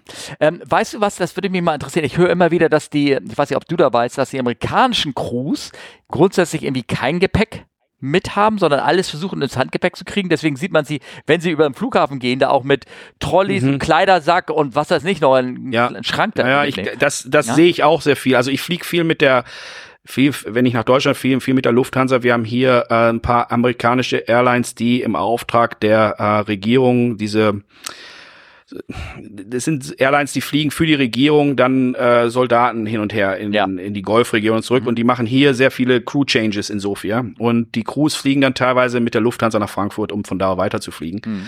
Und da sehe ich immer viele Crews auf dem, äh, äh wenn ich mal mit der Lufthansa fliege, ähm, da, die haben immer sehr, so, so einen großen Trolley und noch einen zweiten Trolley und die, die tragen alles mit sich herum. Genau. Ja. Aber das hat jetzt keine, keine Gründe, dass sie irgendwie keinen Crewgepäck mitnehmen wollen dürfen oder nee, irgendwas oder. Äh, ich ne? glaube, das ist einfach äh, äh, Praktikabilität, äh, weil es für die schneller geht wahrscheinlich. Ja. Ah, okay. Muss natürlich alles durchleuchten, eine Sicherheitskontrolle. Ne? Ja, ja, ja, ja, klar, logisch. Oh, okay. Ja. Ähm, genau, also das mit dem Koffer, das sind so Fragen, das ist, also ich könnte mir vorstellen, dass die Gäste, das, äh, also ich höre immer solche, wenn die, wenn die sagen, wird denn jedes Gepäck gewogen, wird jedes Gepäck durchleuchtet mittlerweile und so, ja, wird es, ne? Also dass ja, man da doch, also, ja. also 100%, 100 Baggage Screening ist auf alle Fälle überall gegeben. Ja, ja, okay, gut, alles klar. Ja, gut, die Amerikaner machen das ja sowieso ganz. Ähm, äh, ja. Habt ihr denn noch irgendwelche anderen Schulungen, die, die, ähm, ich sag mal so von Relevanz sind, die, von dem ich nichts weiß oder irgendwas irgendwie? Hm, ja. Ach, Schulungen, wir machen Schulungen für den Umgang mit äh, Passagieren mit ähm, äh, körperlichen Einschränkungen mhm. natürlich. Ja, ähm, die sind auch teilweise vorgegeben von den von den Zivilluftfahrtbehörden, mhm. wie man, äh, also es gibt zum Beispiel eine Schulung, die ist von der äh, ähm, äh, von der amerikanischen Luftfahrtbehörde vorgegeben, die wir ja. aber trotzdem alle machen müssen, ja. weil, wir, weil es theoretisch sein könnte, dass Passagiere ähm, in die USA fliegen, da äh, wie man mit Passagieren umgeht in, in so einem Fall, wie man Konfliktgespräche führt oder wie man äh, was was die ähm, Prioritäten sind da, worauf man achten muss. Äh, das, das ist zum Beispiel eine Schulung. Wir machen äh, Schulungen in einem, äh, im, im Bereich äh, Human Factors, also äh, menschliches Verhalten, ja, in, in Situationen, äh, sogar wir, sogar, sogar für uns, nicht nur, nicht nur für Crews, sondern das wird inzwischen für alle gemacht. Ähm, Aviation Security natürlich ja. äh, alle zwei Jahre, ja. Ähm, äh, Gefahrgut, ja, ist ja. auch für uns natürlich okay. ein Thema. Gefahrgut im Gepäck, ja, ist ist. Äh, oh, wir machen natürlich auch Frachtabfertigung, aber äh, deswegen müssen wir auch diese dieses Training machen. Ähm, ja, grundsätzlich äh, äh Abfertigungstrainings oder Trainings zu, zu einem zu einem äh, Thema. Äh, sozusagen es gibt ein Manual, das heißt Ground Services Manual, da äh, wird alles drin festgehalten, was wir sozusagen machen müssen. Und darüber gibt's Trainings, mhm. ja. Die, okay. die dann auch alle, alle zwei Jahre dir dann wieder zeigen, was ist neu und was ist, äh, ähm, es wird natürlich zwischendurch auch, wird es mit irgendwelchen Bulletins, wird, wirst du informiert, aber äh, du musst trotzdem alle zwei Jahre eine Schulung machen, die dich dann nochmal refreshet, ja. äh, in diesem Thema zum ja, Beispiel. Ja. Ja. ja. Da hast du denn auch, darf denn jeder eigentlich am Vorfeld irgendwie Auto fahren oder irgendwie sowas? Äh, jeder darf nicht Auto fahren. Ja, nee. ja. Okay. Also okay, also ein normaler Führerschein reicht nicht, das meinst du damit, ne? Mein äh, nee, der normale Führerschein reicht nicht. Ähm, du musst eine ähm, Schulung machen. Ich weiß, in, in Frankfurt äh, war das damals eine äh, eintägige Schulung, wo du erst äh, zu einem äh, Schulungszentrum gehst, wo du so ein bisschen Theorie ähm, erklärt bekommst. Du musst natürlich einen, einen, einen Führerschein haben, grundsätzlich erstmal, ja. damit du, äh, damit du für diese äh, Schulung zugelassen wirst.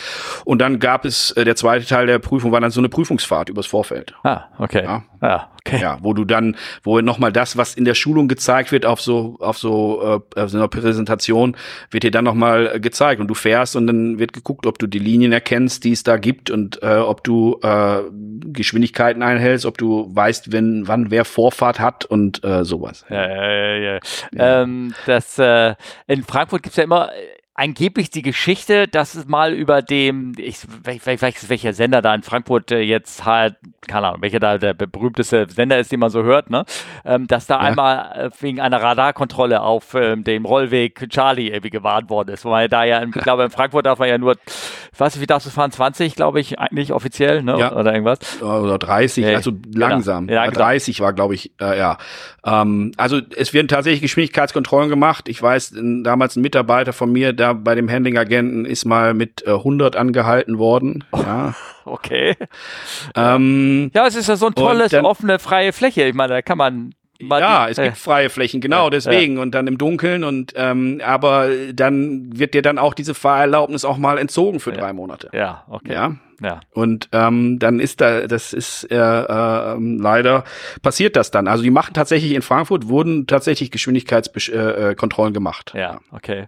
Ja, ähm, weil ich habe das ganze Schulung nochmal erwähnt, was für ein Aufwand selbst ein, ähm, ich, ich sag mal, die Schulung wahrscheinlich auch, die ein Mensch bekommt, der einfach nur Koffer verliert da unten, ne, ist ja. wirklich erheblich und welchen Aufwand und Sicherheit und ähm, ja. Theorie man da in die Ausbildung reinstecken muss von so einem ja. Menschen, der am ja. Flughafen. Das wundert mich immer, dass man trotzdem in der Lage ist, da Flüge für 30 Euro irgendwo hin anzubieten. Dass, die, dass die Leute das einfach mal so ein bisschen, dass es eigentlich kleine Wunder sind, die da irgendwie passieren, die da gemacht werden. Also es wird sehr viel trainiert, es wird sehr viel äh, und es muss auch alles natürlich ähm, belegt äh, werden können. Ja, wir haben, äh, es, wenn, wenn ich muss sicherstellen, dass mein Handling-Agent alle seine Leute trainiert hat in bestimmten Schulungen, die von uns vorgegeben werden. Ja. ja. Und dann äh, habe ich gestern auch so, ein, so ein Rant gelesen, auch von irgendwo bei Instagram oder irgendwas war das, da hat sich eine wieder so, danke, ich glaube, das war Lufthansa sogar, danke Lufthansa, dass du mir den, meine Schiffsfahrt versaut hat. Da war, äh, da mhm. hat jemand eine Reise geplant von Hamburg nach äh, ein Schiff in Halifax erreichen. Das ist auch so, ich höre mhm. das mal, liebe Leute, wenn ihr ein Ticket plant, denkt mal ein bisschen mit. Äh, diejenige hat jetzt jetzt geplant. Wahrscheinlich hat sie sich auch über irgendein Portal, sie sagte, es ging nicht anders. Wahrscheinlich war das auch eine preisliche Frage. Sich eine Reise gebucht von Hamburg nach Frankfurt, Frankfurt nach London, von London nach Boston, von Boston nach Halifax. Mm, um dann ja, okay. abends anzukommen und früh morgens Schiff, das Schiff zu kriegen. Ja. Du, na, würdest du so eine Reise so planen? Also so knapp?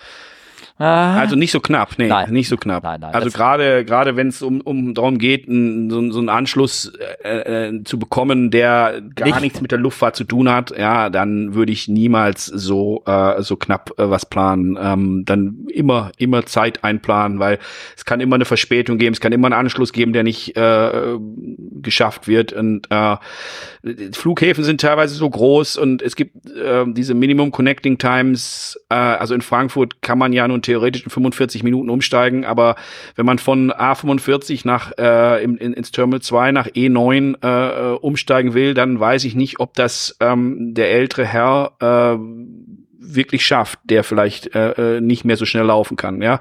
Ähm, und vielleicht keine keine äh, Unterstützung äh, gebucht hat, ja, ähm, dann dann sind diese 45, man kann nicht sagen, ja, ich, äh, das ist so gebucht worden und es steht hier, ich schaffe das, aber ob ich das auch wirklich schaffe, weiß ich, das, muss man tatsächlich ein bisschen aufpassen. Ja, ja, ich meine, in ja. dem Fall kommt noch die Passkontrolle in Frankfurt dazu für England und in England die Passkontrolle für USA, ne, die ja alles ja. alles noch andere Level hat und weitergeht. Also es, ja, ja, ja, ja. Es hat auch ja, nicht geklappt, weil der Flieger hatte in Hamburg schon ähm, Technik, das ist ja auch wieder Disrupt Management, ne?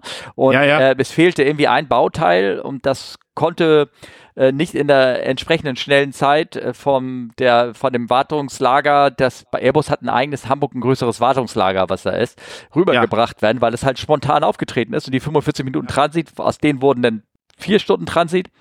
Ja und da war alles kaputt, ne? Und äh, ja, ja, und das ist das ist das Problem. Dann äh, es passiert so schnell, so ja. einfach, ähm, ja. dass ähm, ja, ja dass, genau. dass sowas passiert. Und dann fuhr das Schiff ohne sie. Tja, ja, und, und dann, und dann sagt natürlich die, die Reederei in dem Fall, ja, aber das ist ja nicht unser Problem. Nee, stimmt ja. nicht. Also, le liebe Leute, Augen auf bei der Sitzplatzwahl, ne? Oder bei der Flug Ja, Flugwahl. Augen ja. auf bei der Buchung. Sehr, ja. sehr vorsichtig sein. Ähm, und äh, vielleicht als, als zusätzliche Message, äh, die, ich, ich gebe das immer gerne als, als Erklärung wenn, wenn ich da stehe und jemandem sage, das funktioniert so leider nicht, dann habe ich gar kein Interesse. Ich habe ja kein Interesse daran, den Passagier nicht zu befördern. Ich, mhm. für mich, wir als Fluggesellschaft verdienen nur Geld, wenn der Passagier fliegt. Und wenn ich ihn nicht fliegen lassen kann, dann ist es dann hat das schon einen Grund. Dann ist das so, ähm, dass, dass, ich, äh, dass ich das schon mache, weil ich weiß, dass es nicht funktionieren wird. Und äh, weil da natürlich im Anhang natürlich Strafen für die, gegen die Fluggesellschaft dahinter hängen, wenn ich jemanden irgendwo hinfliegen lasse, wo er nicht einreisen darf. Und äh, dann sagt der Passagier, ja, damit zahle ich es, aber äh, die, die Strafe geht immer gegen die Fluggesellschaft, nicht gegen den Passagier. Ja, ja, ja. Und ähm, ja. Also lieber ein bisschen äh, vorsichtig bei der Buchung sein. Man kann gerne über Reisebüros buchen, aber man muss wirklich wissen, was man tut und äh, was für Verbindungen man äh, äh akzeptiert. Ja. Ähm, ich hatte ja vorhin schon gefragt, äh, Vorfeld rumfahren oder irgendwie mhm. sowas. Ne? Ich habe ja gerade so einen ja. kleinen äh, aktuellen Fall, irgendwie was heißt das, aktuellen Fall ja. ähm, rausgesucht und zwar, ähm, ich wollte mal so ein bisschen so jetzt so Geschichtenteil irgendwie rausholen oder irgendwas. Ich habe ja. hier einen Fall rausgesucht, der ist passiert. Wo ist es? Wo steht's hier bei mir? Ähm, es ist passiert Stansted. in Stansted, in Rheinflieger. Am 4. Oktober ähm, sieht man, das ist ein schönes, tolles Video. Man sieht, ähm, wie der Flieger äh, reinrollt, wie er ja. parallel zum Gebäude rollt, wie er dann 90 Grad Kurve nach links ja. macht, um dann anzudocken. Und sehr oft sind ja hinter dem Parkposition sind ja Fahrstraßen für die Fahrzeuge, die ja. am Boden sind. Ne?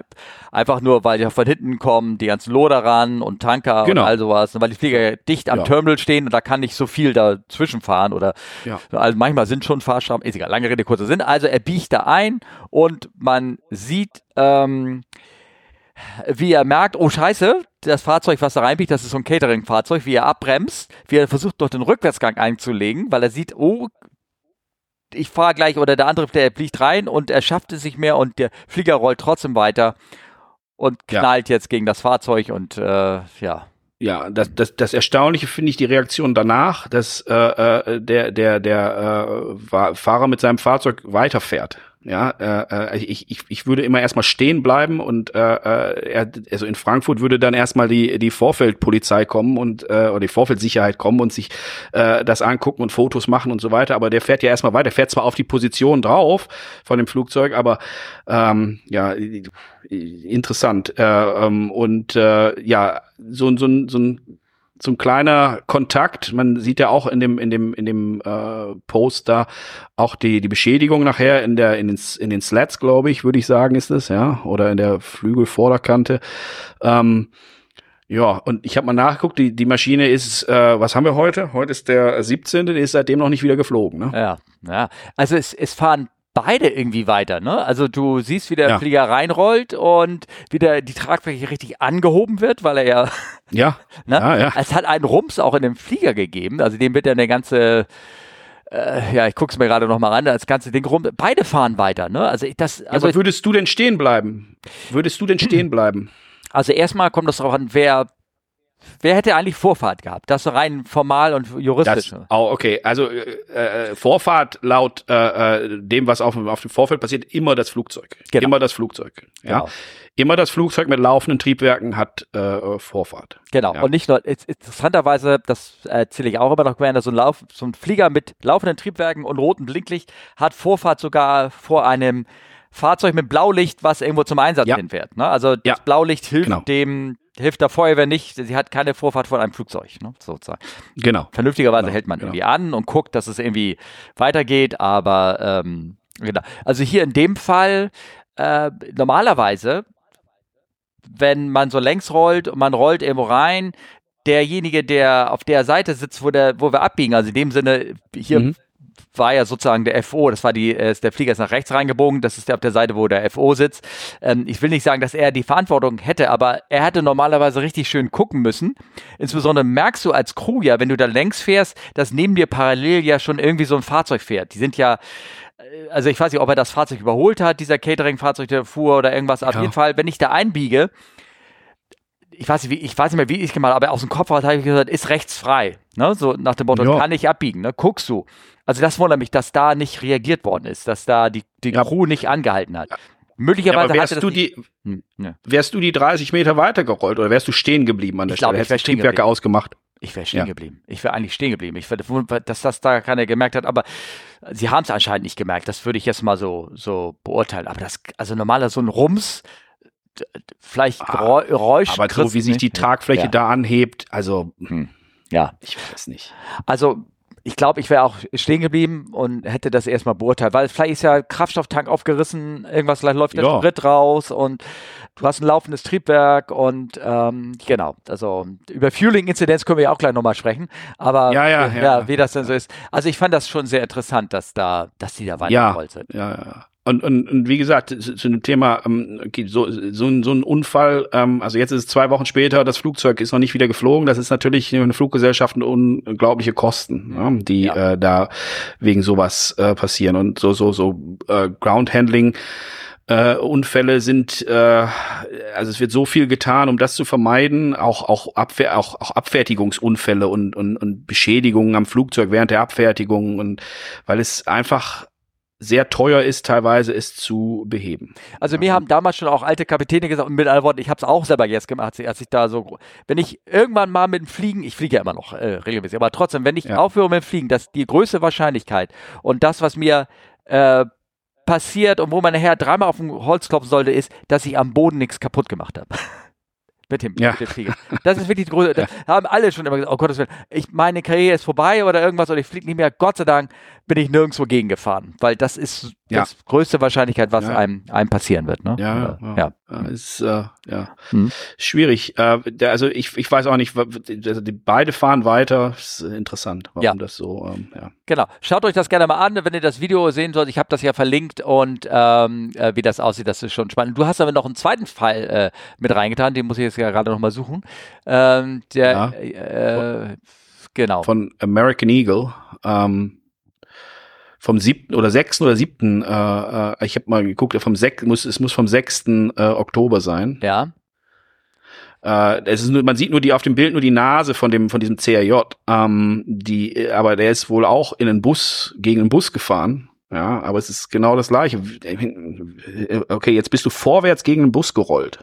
Ja, ähm, das ist, ist ja auch schon schwierig, oder? Würdest also hier steht drin, sustained damage to its nose in a ground collision with an AA bus during taxing. During taxing. Also ja. ist dem wahrscheinlich, der ist vor dem, der ist dem vor dem Nase gefahren, so würde ich das sagen. Wahrscheinlich. Ja. Also Crewbus ist dann ein kleiner Bus natürlich, ne? Irgendwie sowas. Ja. Ähm, ja, oder ja, und da kann ich immer so aus meiner Erfahrung sprechen. Crewbus ist ja kleiner Bus. Ähm, ja. Da ist gerne mal so ein bisschen Druck dahinter, also meistens auch seitens der Crew oder irgendwas in der Art, ja, ja. der drinnen sitzt. Du, wir müssen schnell zum anderen Flieger, kannst du es das schnell hinbringen? Und dann mhm. im Dunkeln und dann bei diesen ganzen vielen Blinklichter, der sieht, dann sieht man manchmal auch kein Flugzeug, was da ankommt. Also das ist ja alles schon ja. passiert. Auch vor allen Dingen, wenn es vielleicht dunkel ist, dann ist und der nicht gut beleuchtet ist oder so. Ja. Aber ja, aber das ist ja jetzt auch kein 380. Ich meine, die sitzen hier in einem CRJ, die sitzen ja relativ, die sitzen ja fast auf äh, Augenhöhe von einem von einem Autofahrer. Ja. ja also. Okay. Es passiert, ne? Also solche Sachen passieren. Ja, ja. Auch, auch der Flieger, auch ja. der Flieger seit dem 6. Oktober nicht wieder geflogen. Und das ist nur eine Beschädigung, also nur eine Beschädigung an der Nase, ja. Ähm, ja, aber da weiß ja nicht, ist das Druckschott vorne beschädigt worden und dann ja, muss ja, aufwendig ja. repariert werden. Das äh, wissen wir. Radar ist wahrscheinlich äh, äh, ist ist abgebrochen, sieht man ja. Ne? Mhm. Und wir wissen ja, was momentan Ersatzteile brauchen oder irgendwas. Ne?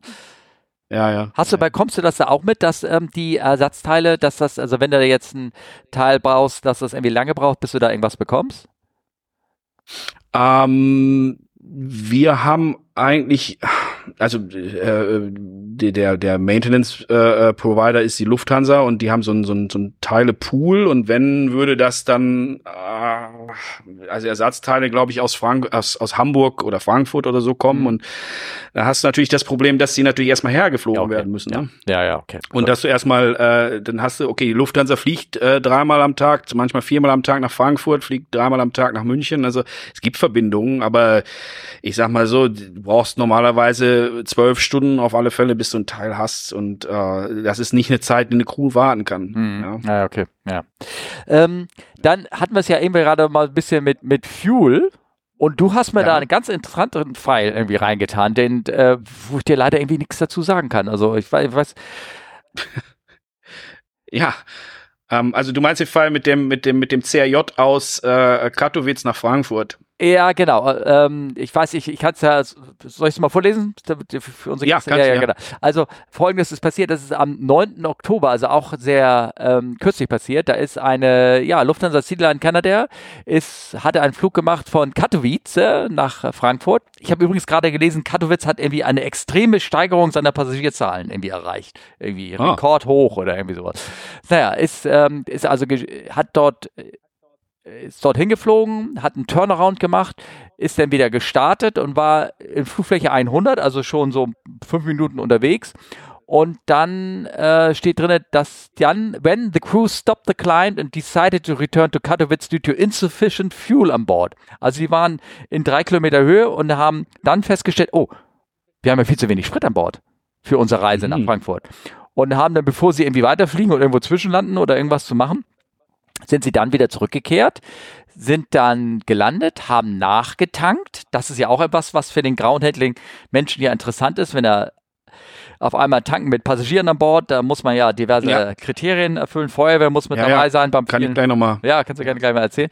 Und ähm, ja, und ist dann wieder gestartet, nachdem es nachgetankt hat. Und die Begründung steht hier drinne am 10. Oktober, the airline reported that the fuel indicator was temporarily defective. Also war kurzfristig kaputt. Es hat den Cockpit und der Ground Crew äh, angezeigt, dass genügend Sprit an Bord ist und äh, die Anzeige hat sich gewechselt, als es in der Luft war. Also wieder auf äh, einen zu wenigen Wert. Das kommt mir sehr komisch vor, muss ich ehrlich sagen.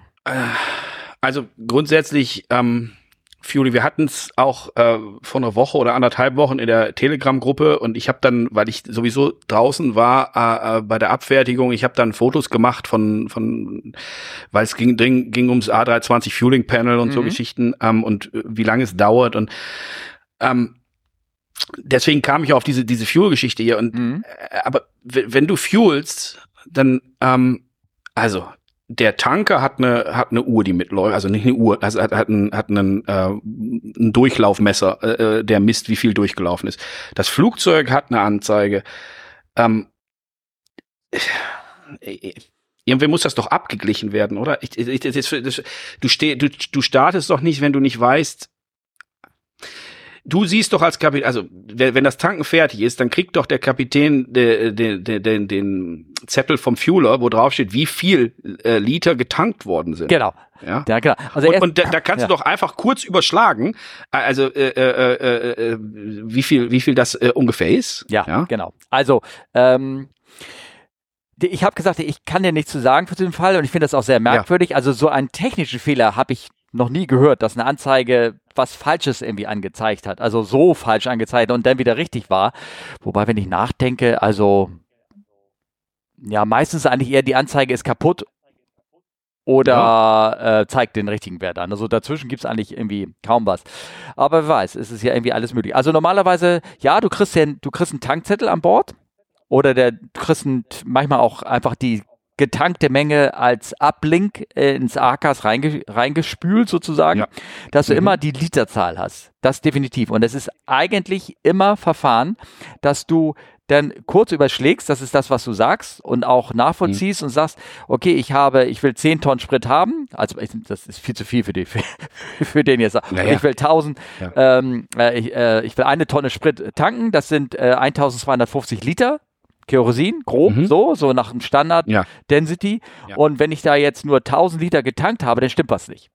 Und da habe ich prozentuale ja. Werte, die äh, stehen. Das, also so, eine, so ein bisschen Schwankung darf drin mit sein. Das ist dann immer ausgedrückt in, war das in, in Gewicht oder in, in Litern oder in, in Gewicht, das weiß ich nicht mehr. Ne? Also dass da eine mhm. gewisse prozentuale Schwankung drin war. Das durfte beim 380 bei der enormen Menge, die da getankt hat, durfte das ja, schon okay. mal vier Tonnen abweichen oder irgendwas. Das war normal, aber ja. das hat sich dann in, irgendwann wieder zurechtgeruckelt, ne, der Wert. Ne?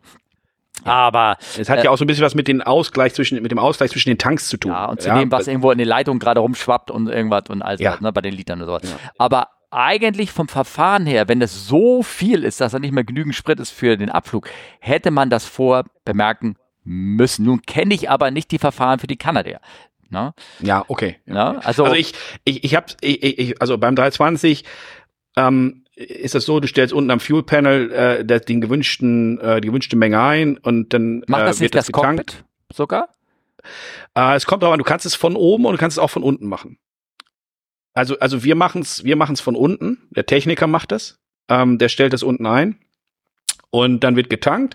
Und auch der Techniker prüft, bevor er dem Tanker das okay gibt zu gehen, prüft der Techniker mit dem Cockpit, ist das genug, äh, ist das jetzt das Final, was ihr wollt oder nicht wollt und dann erst gibt er dem äh, Tanker das okay zu gehen. Und dann kriegt der Techniker den, den Fuel-Zettel, auf dem draufsteht, wie viel Liter getankt mhm. worden sind und damit geht er ins Cockpit und füllt dann auch das, äh, das Tech-Log aus. Ja, genau, ja, ja. ja. Auf, auf dem Tech-Log wird ja auch nochmal äh, geschrieben, so viel war vorher drin, so viel ist getankt, so viel ist jetzt drin und es wird ja auch berechnet, es wird ja nicht einfach nur raufgeschrieben, es wird ja auch, also ich weiß, die rechnen das mit, mit, mit, mit, mit, mit normalerweise mit, mit einem Rechner aus, mit einem Taschenrechner, also ja, genau, ähm, genau, so ist es auch. Dass du, das ist bei jedem Flug, ist ja bei der kleinen Cessna so. Tank ich, schreibe ich auf, wie viel Liter ich getankt habe. Geht ins Bordbuch rein, ne? Und ähm, äh, ja, warum das hier nicht, es wird ja auch übermittelt. Also wir haben äh, im ARCA-System ja. immer haben wir eingetackert, so und so viel Liter Jet A, was ich da getankt, ne? Da gibt es ja verschiedene Jet ja. Fuels und dann wurde das abgeschickt zur Zentrale. Und aber die Berechnung ja. beim Bobby, also bei der 3.7, wurde nicht automatisch gemacht, dass es gestimmt hat.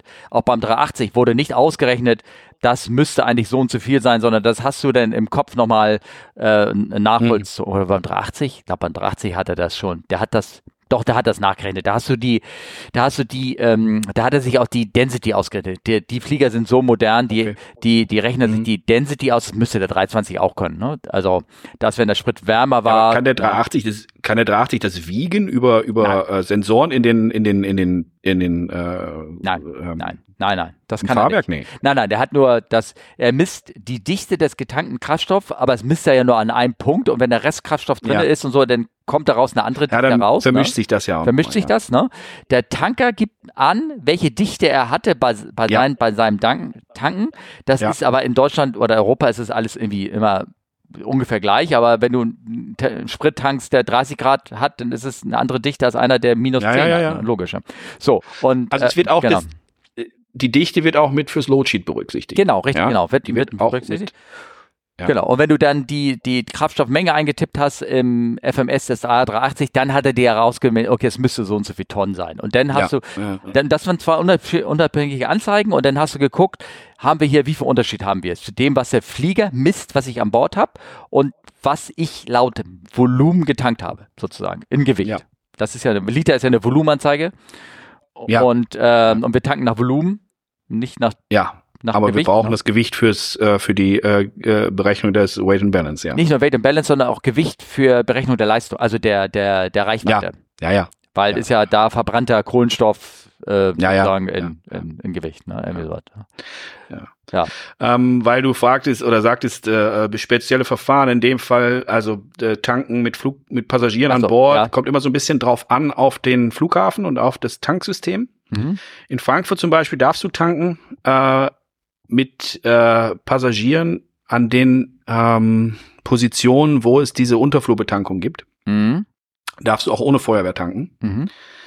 Ähm, hier zum Beispiel haben wir das nicht. Hier gibt es Tanken aus dem, aus dem, aus dem Tankwagen. Äh, und da muss dann, wenn du Passagiere an Bord hast, muss immer äh, die Feuerwehr da sein. Also da kommt ein, einer von den äh, Feuerwehrwagen und steht dahinter und ist bereit, zu, äh, theoretisch zu löschen. Ja. Ja. Äh, nicht nur das von uns, von der Crew-Seite müssen auch äh, Sachen sein, es müssen die Treppen auf einer Seite weggefahren sein, ja. der, die, ja, die ja. Hälfte, die, die Rutschen muss man ausbringen können und es gibt da für jeden Flieger äh, besondere Bedingungen, das auch, ne? Ja, ja, ja, ja, genau. Es gibt Verfahren äh, äh, oder du musst zumindest sicherstellen können, du musst die, die Türen müssen besetzt sein mhm. von der, von der, von der Crew, ja, ähm, und ja, ja. Äh, die Anschnallzeichen aus und solche Sachen. Ja, ja, genau. Da gibt so äh, viele Sachen. Aber halt Boden ist auch interessant, die Feuerwehr muss halt da sein. Ne? Genau. Ja, genau. Genau. Ich habe ja mal einmal gehabt, dass, äh, das weiß ich noch, das war mein kleiner persönlicher Fuel-Incident, den ich hatte, das war in Kopenhagen, eigentlich, wo man denkt, dass, also ja. Safety ist da schon so ein bisschen hoch, da gucken, stehen wir da so, ähm, und dann fehlt uns irgendwie noch eine Tonne zu tanken. Und der, wir, gucken raus und der Tankwagenfahrer war weg. Ne? Und ähm, ich meine, das habe ich aber schon erzählt, der Podcast. Naja, und dann sagen, äh, wieso ist der Tanker weg? Ja, ich frage mal nach, meinte der grauen Handling-Mensch. Und dann kommt wieder, er sagt, der, der Tankschlauch war undicht geworden und äh, muss mal mit einem neuen Tankwagen kommen. Ich so, äh, wie undicht, ne? Ähm, äh, ne? Und ähm, ich sag, ich gehe mal, das war mir ganz komisch, ich gehe mal ganz kurz raus. Gehe rausgegangen, da hat der Tankwagen, der, der Schlauch, den er praktisch um ähm, dran hatte, oder der, ja. die haben ja meistens so kleine Hubwagen drauf, also die der ja, Tankwagen, ne? Ja. So, und die, da sind natürlich Schläuche dran und dann hat er seinen Handschlauch, den er beim Bobby da dran machen musste. Ja. Und dieser Hubwagenschlauch, der war halt poröse, poröse geworden, der spritze, spritzt so raus, hat so rausgespritzt. Und es war alles die Tragfläche war von oben bis unten, das Triebwerk war mit Kerosin bespritzt, es war alles mit Kerosin bespritzt, ne? Und, ähm, und er ist einfach so weggefahren und wollte seinen neuen Schlauch holen.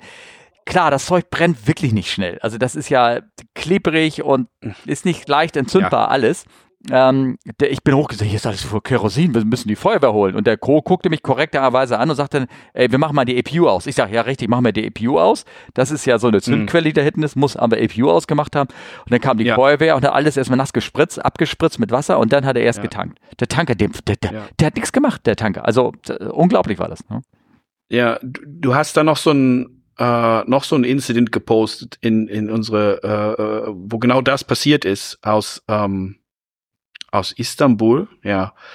Ähm, wo ich glaube, ich habe den Artikel erst gelesen, habe danach das Video geguckt. Ich habe gedacht, da ist, da ist äh, äh, äh, in, arm, in, in einem armen dicken Strahl äh, Treibstoff ausgelaufen. Aber also das, was man sieht in dem Video, ist ja tatsächlich eigentlich eher die Feuerwehr, die äh, das Ganze jetzt nass spritzt, Ja, ähm, genau. um es zu verdünnen. Ja, genau. Ähm, und das ist halt äh, Fueling Incident, dann ähm, ja, gibt es auch laut Verfahren, gibt es Kannst, dann kannst du mal äh, ganz kurz, man ich kann die Webseite nicht, da, jetzt habe ich sie, also was da passiert ist. Vielleicht sollte man das mal ganz kurz äh, erwähnen, dass ihr unsere Ach so, Leute- ja, Ja, natürlich, ja. Ja. Äh, Da ist ein, äh, ist ein, ist ein Fueling Incident äh, äh, bei einem äh, Flugzeug von der Air France äh, 321. Da ähm, ist wohl äh, Fuel ausgelaufen auf das Vorfeld und ähm, da, man, man sieht in dem Video tatsächlich, ähm, es kann so ein bisschen irreführend sein, weil man sieht in dem Video was rumspritzen, aber das ist tatsächlich der Feuerwehrwagen, der dahinter steht, der Wasser sprüht. Also es ist nicht der Hm. Treibstoff, der da ausläuft in dem Video, das man sieht.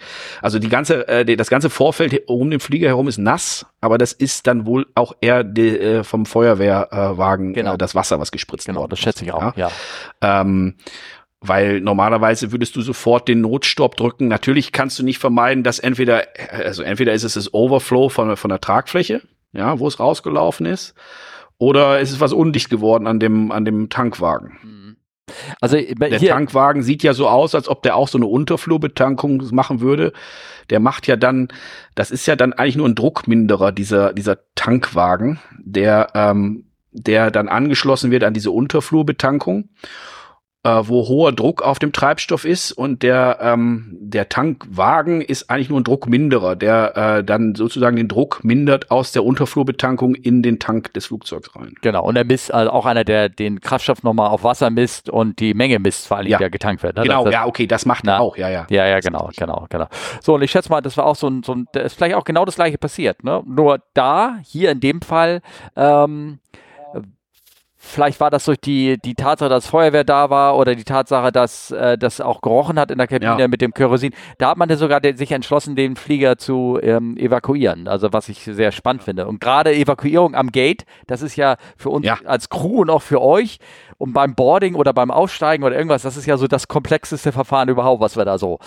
Was heißt, es Ja, gibt ja eigentlich, kannst du nur gucken, wie es läuft und, ähm, und irgendwie. Zu, Ja. ja ne? musst du ganz, musst, du- musst du hoffen, dass niemand irgendwo hinläuft, wo äh, ein Triebwerk läuft. Oder kannst nur hoffen, dass die anderen Crews gucken, dass da was passiert und sofort anhalten und sofort ihre Triebwerke ausmachen und ähm, Ja. Da, ja. Ja, ja, also hier, ich sag mal so, für unsere Hörer ist ja mal ganz spannend, jetzt kommt, kommt der Flieger angerollt, jetzt tankt er ähm, oder tankt mit Gästen an Bord zum Beispiel. Aber ähm, laut Verfahren ist ja so, dass dann, ähm, wie du schon sagst, ist, da müssen die Türen besetzt sein, aber die Anstandszeichen müssen aus sein und äh, wie sind die Rutschen? Sind die Rutschen überhaupt scharf?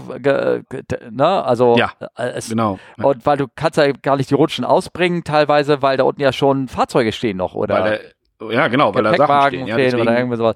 Also sehr, sehr, sehr, sehr schwierig, äh, gerade am Gate eine Evakuierung einzuleiten. Hm, Ja, nur wenn da Sprit ist, äh, der. Also ich- also das Verfahren ist dann, dass die Rutschen nicht gearmt sind, sondern dass du erstmal die Tür aufmachst und die Rutsche dann manuell rausbringst, um erstmal zu gucken, dass die Crew erstmal, nachdem sie die Tür aufgeguckt, aufgemacht hat, erstmal gucken kann, äh, kann ich die Rutsche auch rauslassen. Äh, also mit manuell eine Rutsche ausbringen und gucken und Türen aufmachen, wenn Gäste an Bord sind. Ähm, Du, du machst sie, entweder machst du sie auf, wenn da eine Treppe ist, oder du machst sie mit Rutsche auf. Okay. Weil, also so eine Tür aufmachen und dann sagen Evakuierung, die Leute, die fallen dir ja raus. Da- Die, die laufen ja durch. Wenn die erstmal laufen, du kannst sie nicht mehr anhalten. Du kannst ja versuchen, sie aufzuhalten. Aber nee, nee, also das, Mhm. du machst eine Tür auf, wenn sie sicher ist. Und sicher kannst du sie nur aufmachen, wenn da okay eine nur, Treppe mit davor. der, nur mit der Rutsche. Genau, entweder ist da eine Treppe vor, dass sie ganz normal über die Treppe aussteigen, oder eine Rutsche vor.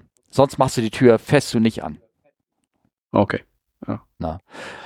Ja. Ja, also Ähm, das ist so, ach, das sind so Sachen, die ich Gott sei Dank nie so ähm, erleben musste. ja, Ja, es ist äh, besser als äh, die Rutsche rauszuschießen aus Versehen. Ja, ja, das, Ähm, Passiert auch gerne mal, ja. So, und dann hast du da, das Aber- ich, ja, erzähl weiter, schon.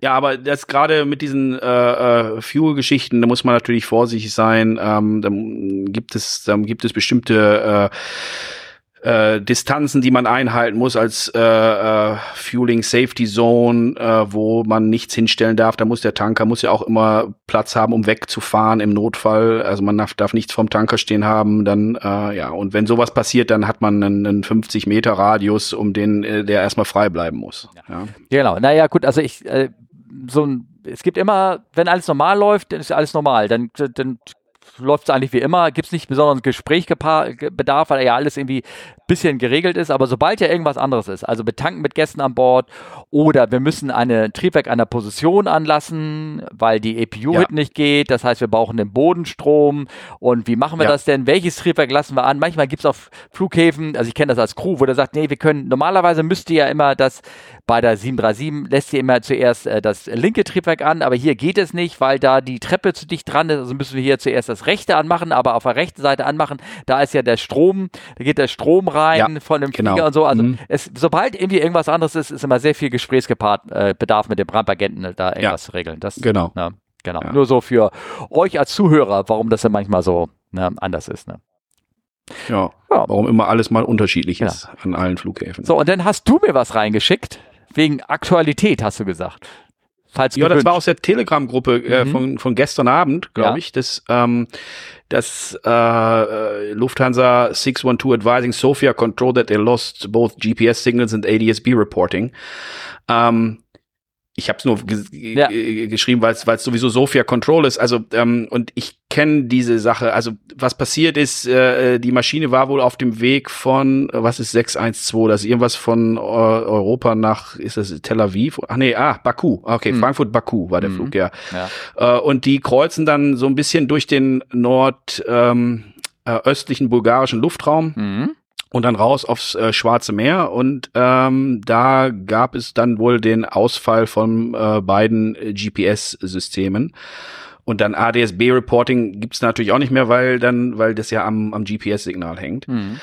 Und äh, aber da gibt's unheimlich viele Berichte im Moment. Also ich kenne das auch von, äh, äh habe die Berichte hier auch schon gehört, dass, äh, weil das ein sehr viel beflogener Korridor ist da im Nordosten äh, von Bulgarien. Äh, alles, was aus Europa kommt und Richtung Asien geht, nachdem es nicht mehr über Russland oder die Ukraine fliegen kann, fliegt jetzt äh, diesen Weg über Rumänien und dann da oben Bulgarien und äh, dass es unheimlich viele äh, Berichte gibt, dass da ähm, äh, GPS-Interference passiert. Hm. Ja, die, der, der Konflikt ist halt dann doch sehr dicht dran, ne, bei der ganzen Sache, ja. Ja, und äh, ja. ich habe äh, in dem Post, wenn man ein bisschen weiter runter scrollt, da ist so eine so eine so eine Karte von ähm, GPS-Jamming, GPS-Interference, und das ist halt so ein, so ein so ein so ein Radius um die Ukraine drumrum, wo dann noch so ein bisschen, äh, wo das wahrscheinlich gerade noch so mitbekommen wird, und es reicht noch so mit in den den rumänischen und bulgarischen Luftraum rein und ähm, dann gibt's halt ganz schnell diese GPS-Ausfälle. Mhm.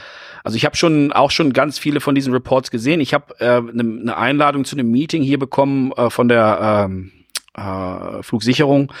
Äh, irgendwann, ich glaube in der nächsten Woche, da wird so wird's ein Briefing geben, äh, was dagegen gemacht wird und ähm, ja, also das kommt halt, äh, da wird wohl aktiv das GPS-Signal gestört in der mhm. Region. Ja, genau. Und das auch nochmal für unsere äh, Freunde von Flight Radar 24. Ich weiß jetzt nicht, ähm, ihr, ihr, kennt ja meine Einstellung. Ich finde das ja, ich benutze das Tool ja selber, aber ich sehe das so, wäre so, also es nicht als investigatives Tool zu beobachten, ist meiner Meinung nach. Und ähm, ich bin jetzt nicht sicher, wie das verdrahtet ist. Also, ähm, dass das ADB, ADSB-Outs-Signal, also das Signal, was äh, die Flugsicherung über den Transponder, das, das Positionssignal, was die Flugsicherung über den Transponder-Signal mitbekommen, woran sich ja auch Flight Radar 24 ja. richtet und sowas, ob das explizit ans GPS geknüpft ist oder ob, wenn da ein Fehler im System drin ist und das wegwandert oder wenn das GPS-Signal komplett ja. nicht mehr vorhanden ist, ob dann trotzdem der Flieger noch seine Position übermittelt.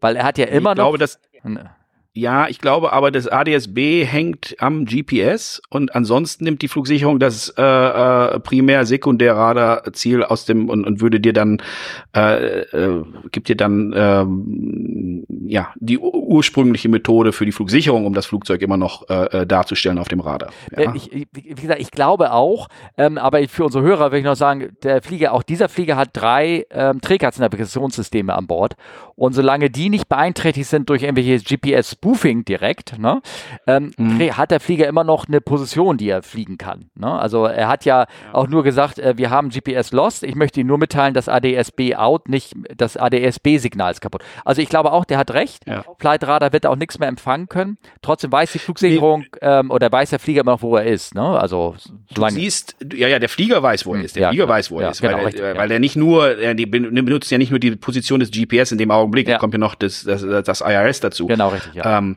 aber äh, du siehst auch, wenn du die, wenn du das größer machst, dass, dass der, ähm, es gibt ja dann, die benutzen ja entweder das ADS-B-Signal oder dann dieses System MLAT, mhm. äh, Multilateral Lateration, irgend so, so, so, so, so, so eine Positionsbestimmung mit mehreren Receivern. Mhm. Du siehst, dass der, dass der Track da bei Flight Radar auch äh, so ganz viele Zacken hat. Also das heißt, es gibt kein, es ist nicht das ADS, nicht der ADS-B-Track, sondern das ist dann ein, ein interpolierter Track von von verschiedenen Receivern, die dann einfach nur ähm, den, den, äh, die Position, also so, so wie es so ein Sekundärradar macht, was natürlich äh, nicht präzise ist von so einem von einem stationären Receiver, der über einen äh, über dieses Band da läuft. Ähm, also dieses ja. dieses äh, Sekundärradar, also das bedeutet mit Transponder-Signalermittlung, ähm, das ist schon relativ präzise, wenn, weil die Anlagen dafür geeignet sind. Ja, aber mit ne? einer aber mit einer mit einer mit einer Antenne von der Flugsicherung. Ja, ja, genau, richtig, ja, ja, ja. Nicht mit so einem mit, mit, mit so einem Receiver. Ich meinte diese Receiver, die Flight Radar benutzt, ja, eine stationäre Antenne, die die Sekundärradarantenne, die drehen sich ja auch und äh, das hat ja was mit Laufzeiten zu tun und, und, und ja, ja, und, ja, ja, genau. Genau, man sieht den Zacken, die Position, das ist Triangulation, würde man das ja so nennen. Ne? Und ja. äh, also Positionsermittlung durch Laufzeiten, verschiedene Dinge. Und bei diesen kleinen, popeligen Empfängern mit dem eine DVB-D-Antennen und sowas, da ist einfach die ja, Präzision ja, nicht genau genug, um da irgendwie genau. nach und deswegen, deswegen wird dann dieser Track so ja. so so zackig und äh, weil, weil es nicht mehr genau ist. Aber du siehst, äh, du siehst einfach, dass kein ADSB-Out mehr da ist. Ja, ich sehe das auch gerade. Ja, ja, interessant. Ja, spannend. Ja, das und äh, das kommt ja so ein bisschen auch mit der. Es gibt ja auch genauso dieses GPS-Spoofing da in der im im im, im, äh, an der Grenze zum Iran. Ähm, das ist ja genau das gleiche Thema. Ja, ja. Da jetzt auch ähm, gibt es auch diese ganzen Vorfälle. Ja. Es häuft sich im Moment. Ja, musst du mal hochgehen zum Tower, wenn du Zeit hast, um mit dem darüber zu quatschen. Vielleicht, äh, vielleicht, äh, ja. Ja. Ja. Ähm, so, wir haben noch, wir können doch mal auf dieses Thema da irgendwie zurückkommen. Wenn du, hast du noch Kraft? Ich meine, wir sind hier schon bei zwei ich, Stunden, ja? ja? Ich kann noch. Ich okay, noch. gut. Ich weiß nicht, weil, weil, du noch irgendwie. Wir haben ja diverse Fragen, ähm, oder beziehungsweise es sind so Fragen aufgekommen, und zwar, ähm, und zwar äh, Kofferfragen habe ich das gemacht. Aber wir sind so bei der Reaktion Fragen von unseren äh, Gästen. Äh, da hatte einer gefragt, ähm, nochmal nochmal eine thematische Frage, äh, nochmal eine thematisch relevante Frage zu Koffern. Meine Schwester ist gerade auf einem Eurowings-Flug, wo die Airline anscheinend nicht alle Koffer zuordnen kann. Jetzt wurden alle Koffer wieder ausgeladen, liegen auf dem Vorfeld und die Passagiere müssen rauskommen, um ihre Koffer zu identifizieren. Die Verspätung ist natürlich jetzt schon mehr als zwei Stunden. Wie kann so etwas passieren? Wie vor ein paar Tagen besprochen, kenne ich nur die Situation, wo ein Passagier X nicht eingestiegen ist und dann das Gepäck von Passagier X wieder ausgeladen wird. Dauert zwar, aber die Gepäckstücke haben ja Barcodes. Wie kann so etwas bei Eurowings, ich glaube, das passiert nicht nur bei Eurowings, passieren, wo ja. jetzt alle manuell ihr eingeschecktes Gepäck identifizieren müssen? Ja, selbst wenn einer einen Koffer ohne, also dann war die Geschichte darum, dass er gesagt hat, wenn so ein Koffertag mal abreißt, kann ja passieren, ne? Mhm. Ja, selbst wenn es einen Koffer ohne Baggage-Tag gegeben hätte, hätte man da nicht gezielt nach dem Besitzer dieses Koffers gucken können oder alle anderen mit Tags einmal scannen und gucken, wie viel übrig bleibt. Die ganze Aktion kommt mir irgendwie komisch vor, hat er gesagt. Ja. Back-ID-Verfahren also, sozusagen, ne? Ja, Baggage ID, das mhm. ist ähm, ein Verfahren, das ist natürlich das allerletzte, was so noch in der Schublade liegt, was man noch machen kann, wenn alles andere äh, äh schon fehlgeschlagen ist.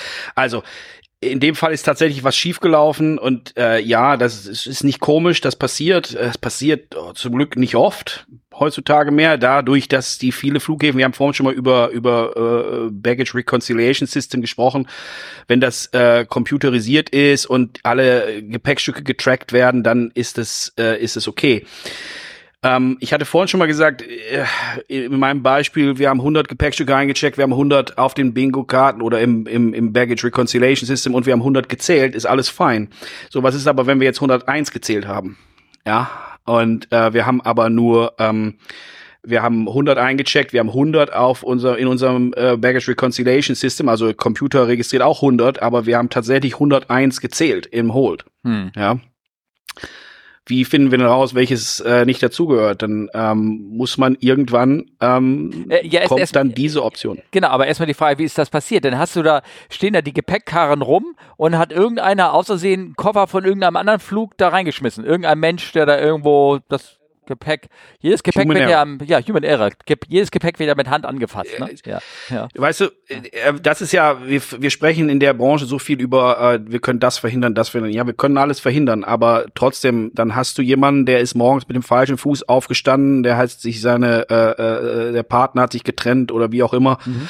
Und dann fühlt sich einfach schlecht und macht einen Fehler. Hm. Kannst du nicht verhindern. Hm. Wirst du nie verhindern können. Genauso wie äh, äh, jemand zu akzeptieren, der kein richtiges Visum hat oder sowas. Du kannst es wird immer wieder passieren. Du kannst versuchen zu verhindern, aber äh, Human Error wirst du nie 100% ausschließen können. So, und das ist auf alle Fälle äh, irgendein Fall, da ist irgendwo ein Human Error passiert.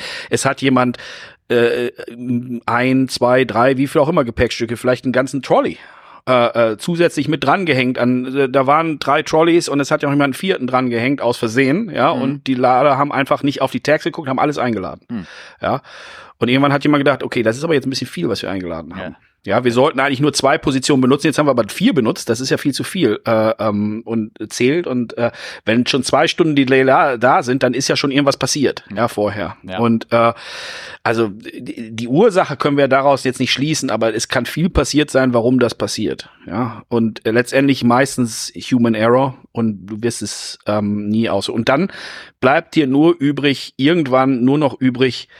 Ähm, das Gepäck rauszuholen und die Passagiere es äh, identifizieren zu lassen, weil vielleicht hat äh, genau auf dem Foto steht da, wo der Flug abgeflogen ist. Nee, das ähm, hat er glaube ich nicht geschrieben gehabt. Nee, das ist der Text so wie ich ihn Vielleicht ist das einfach ja. kein Flughafen, der ein der der so ein Baggage Reconciliation System hat, also ja. vielleicht können die nicht einfach Gepäck scannen hm. in dem Flughafen. Hm.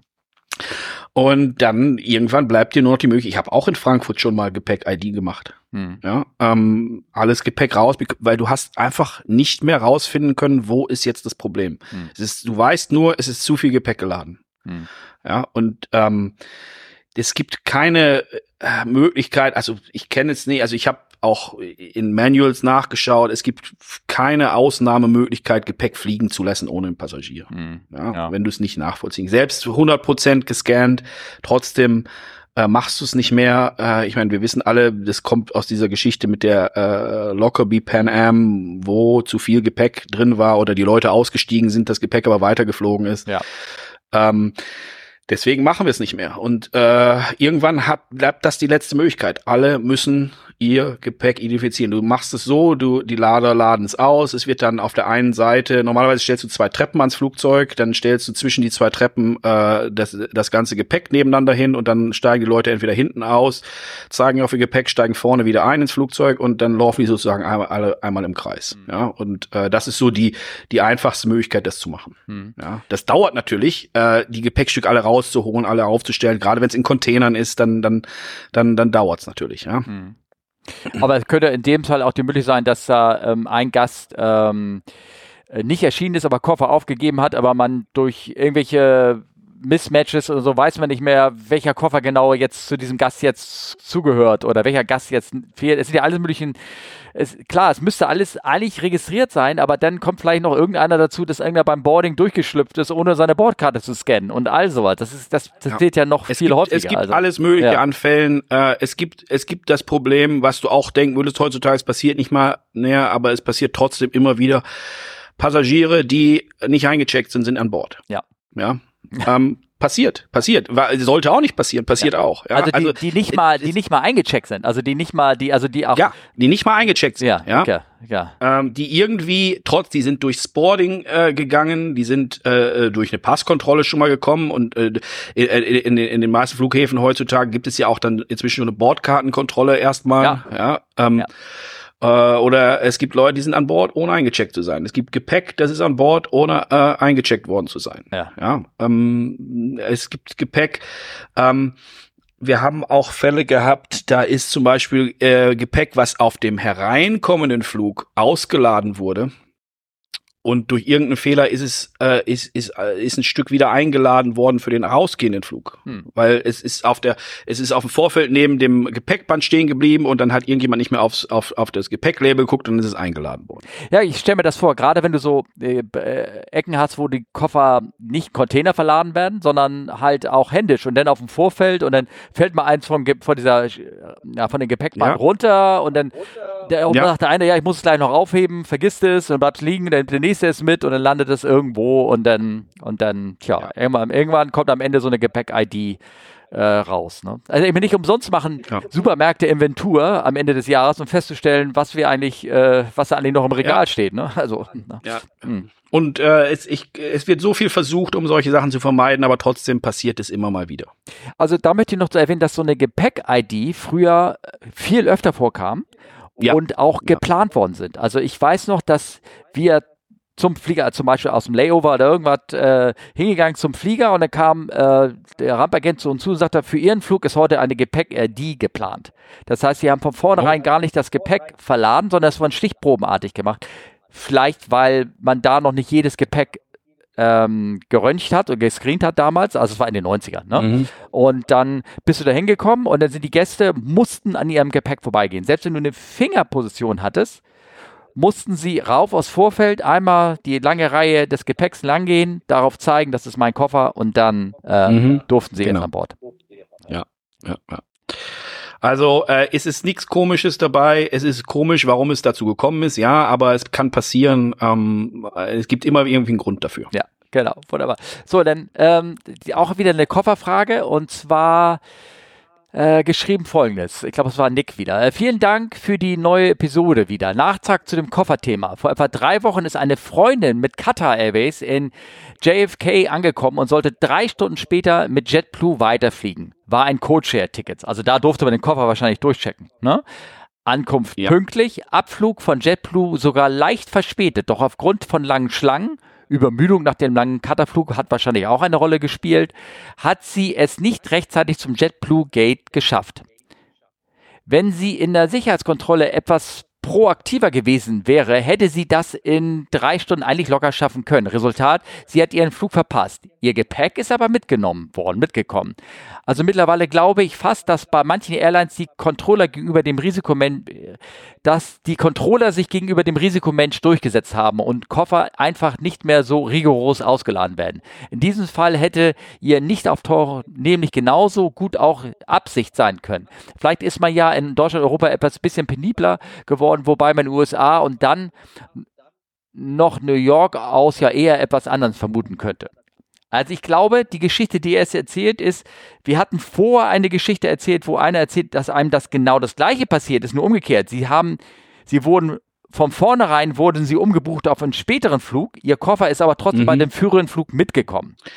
Na, also das ist ja aber auch noch okay, weil äh, der Passagier ist ja sozusagen bereit mitzufliegen. Ja, ja, genau, genau.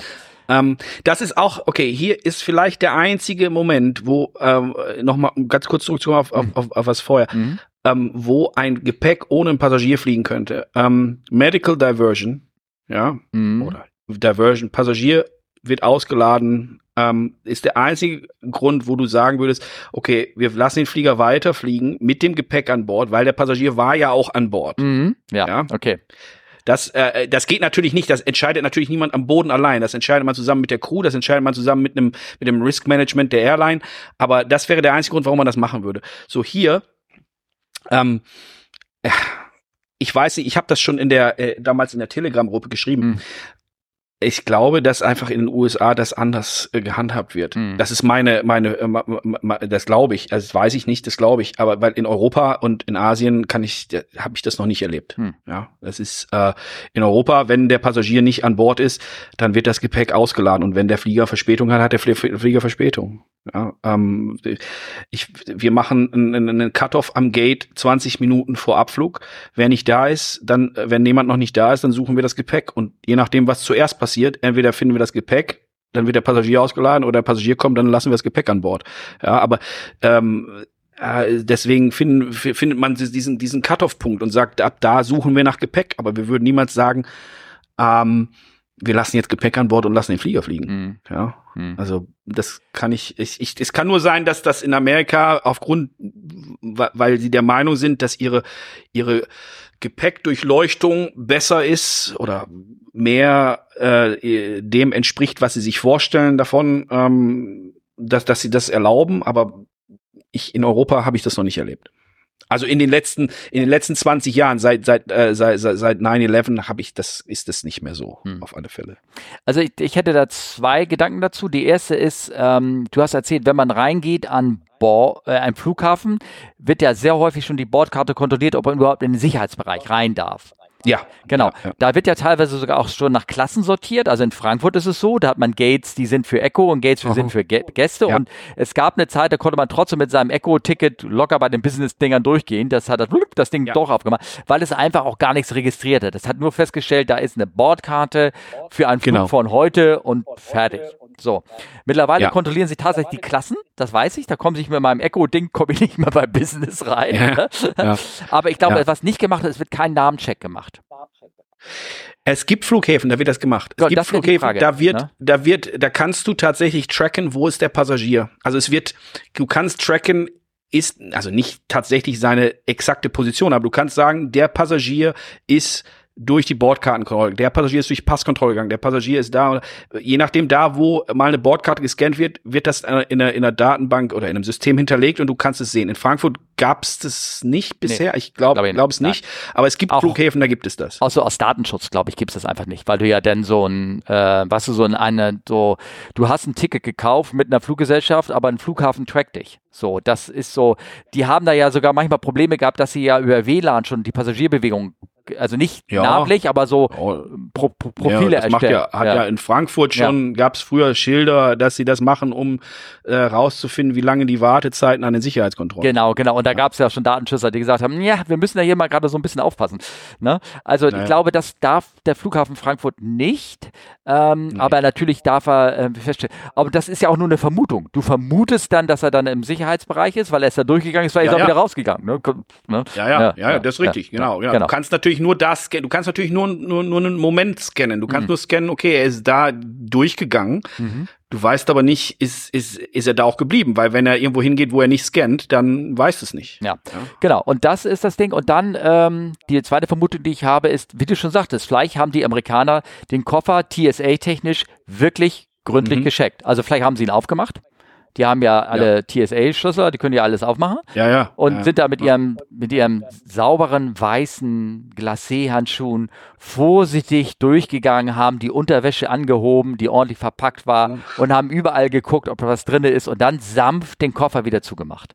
Vielleicht, vielleicht ist das mhm. ja passiert.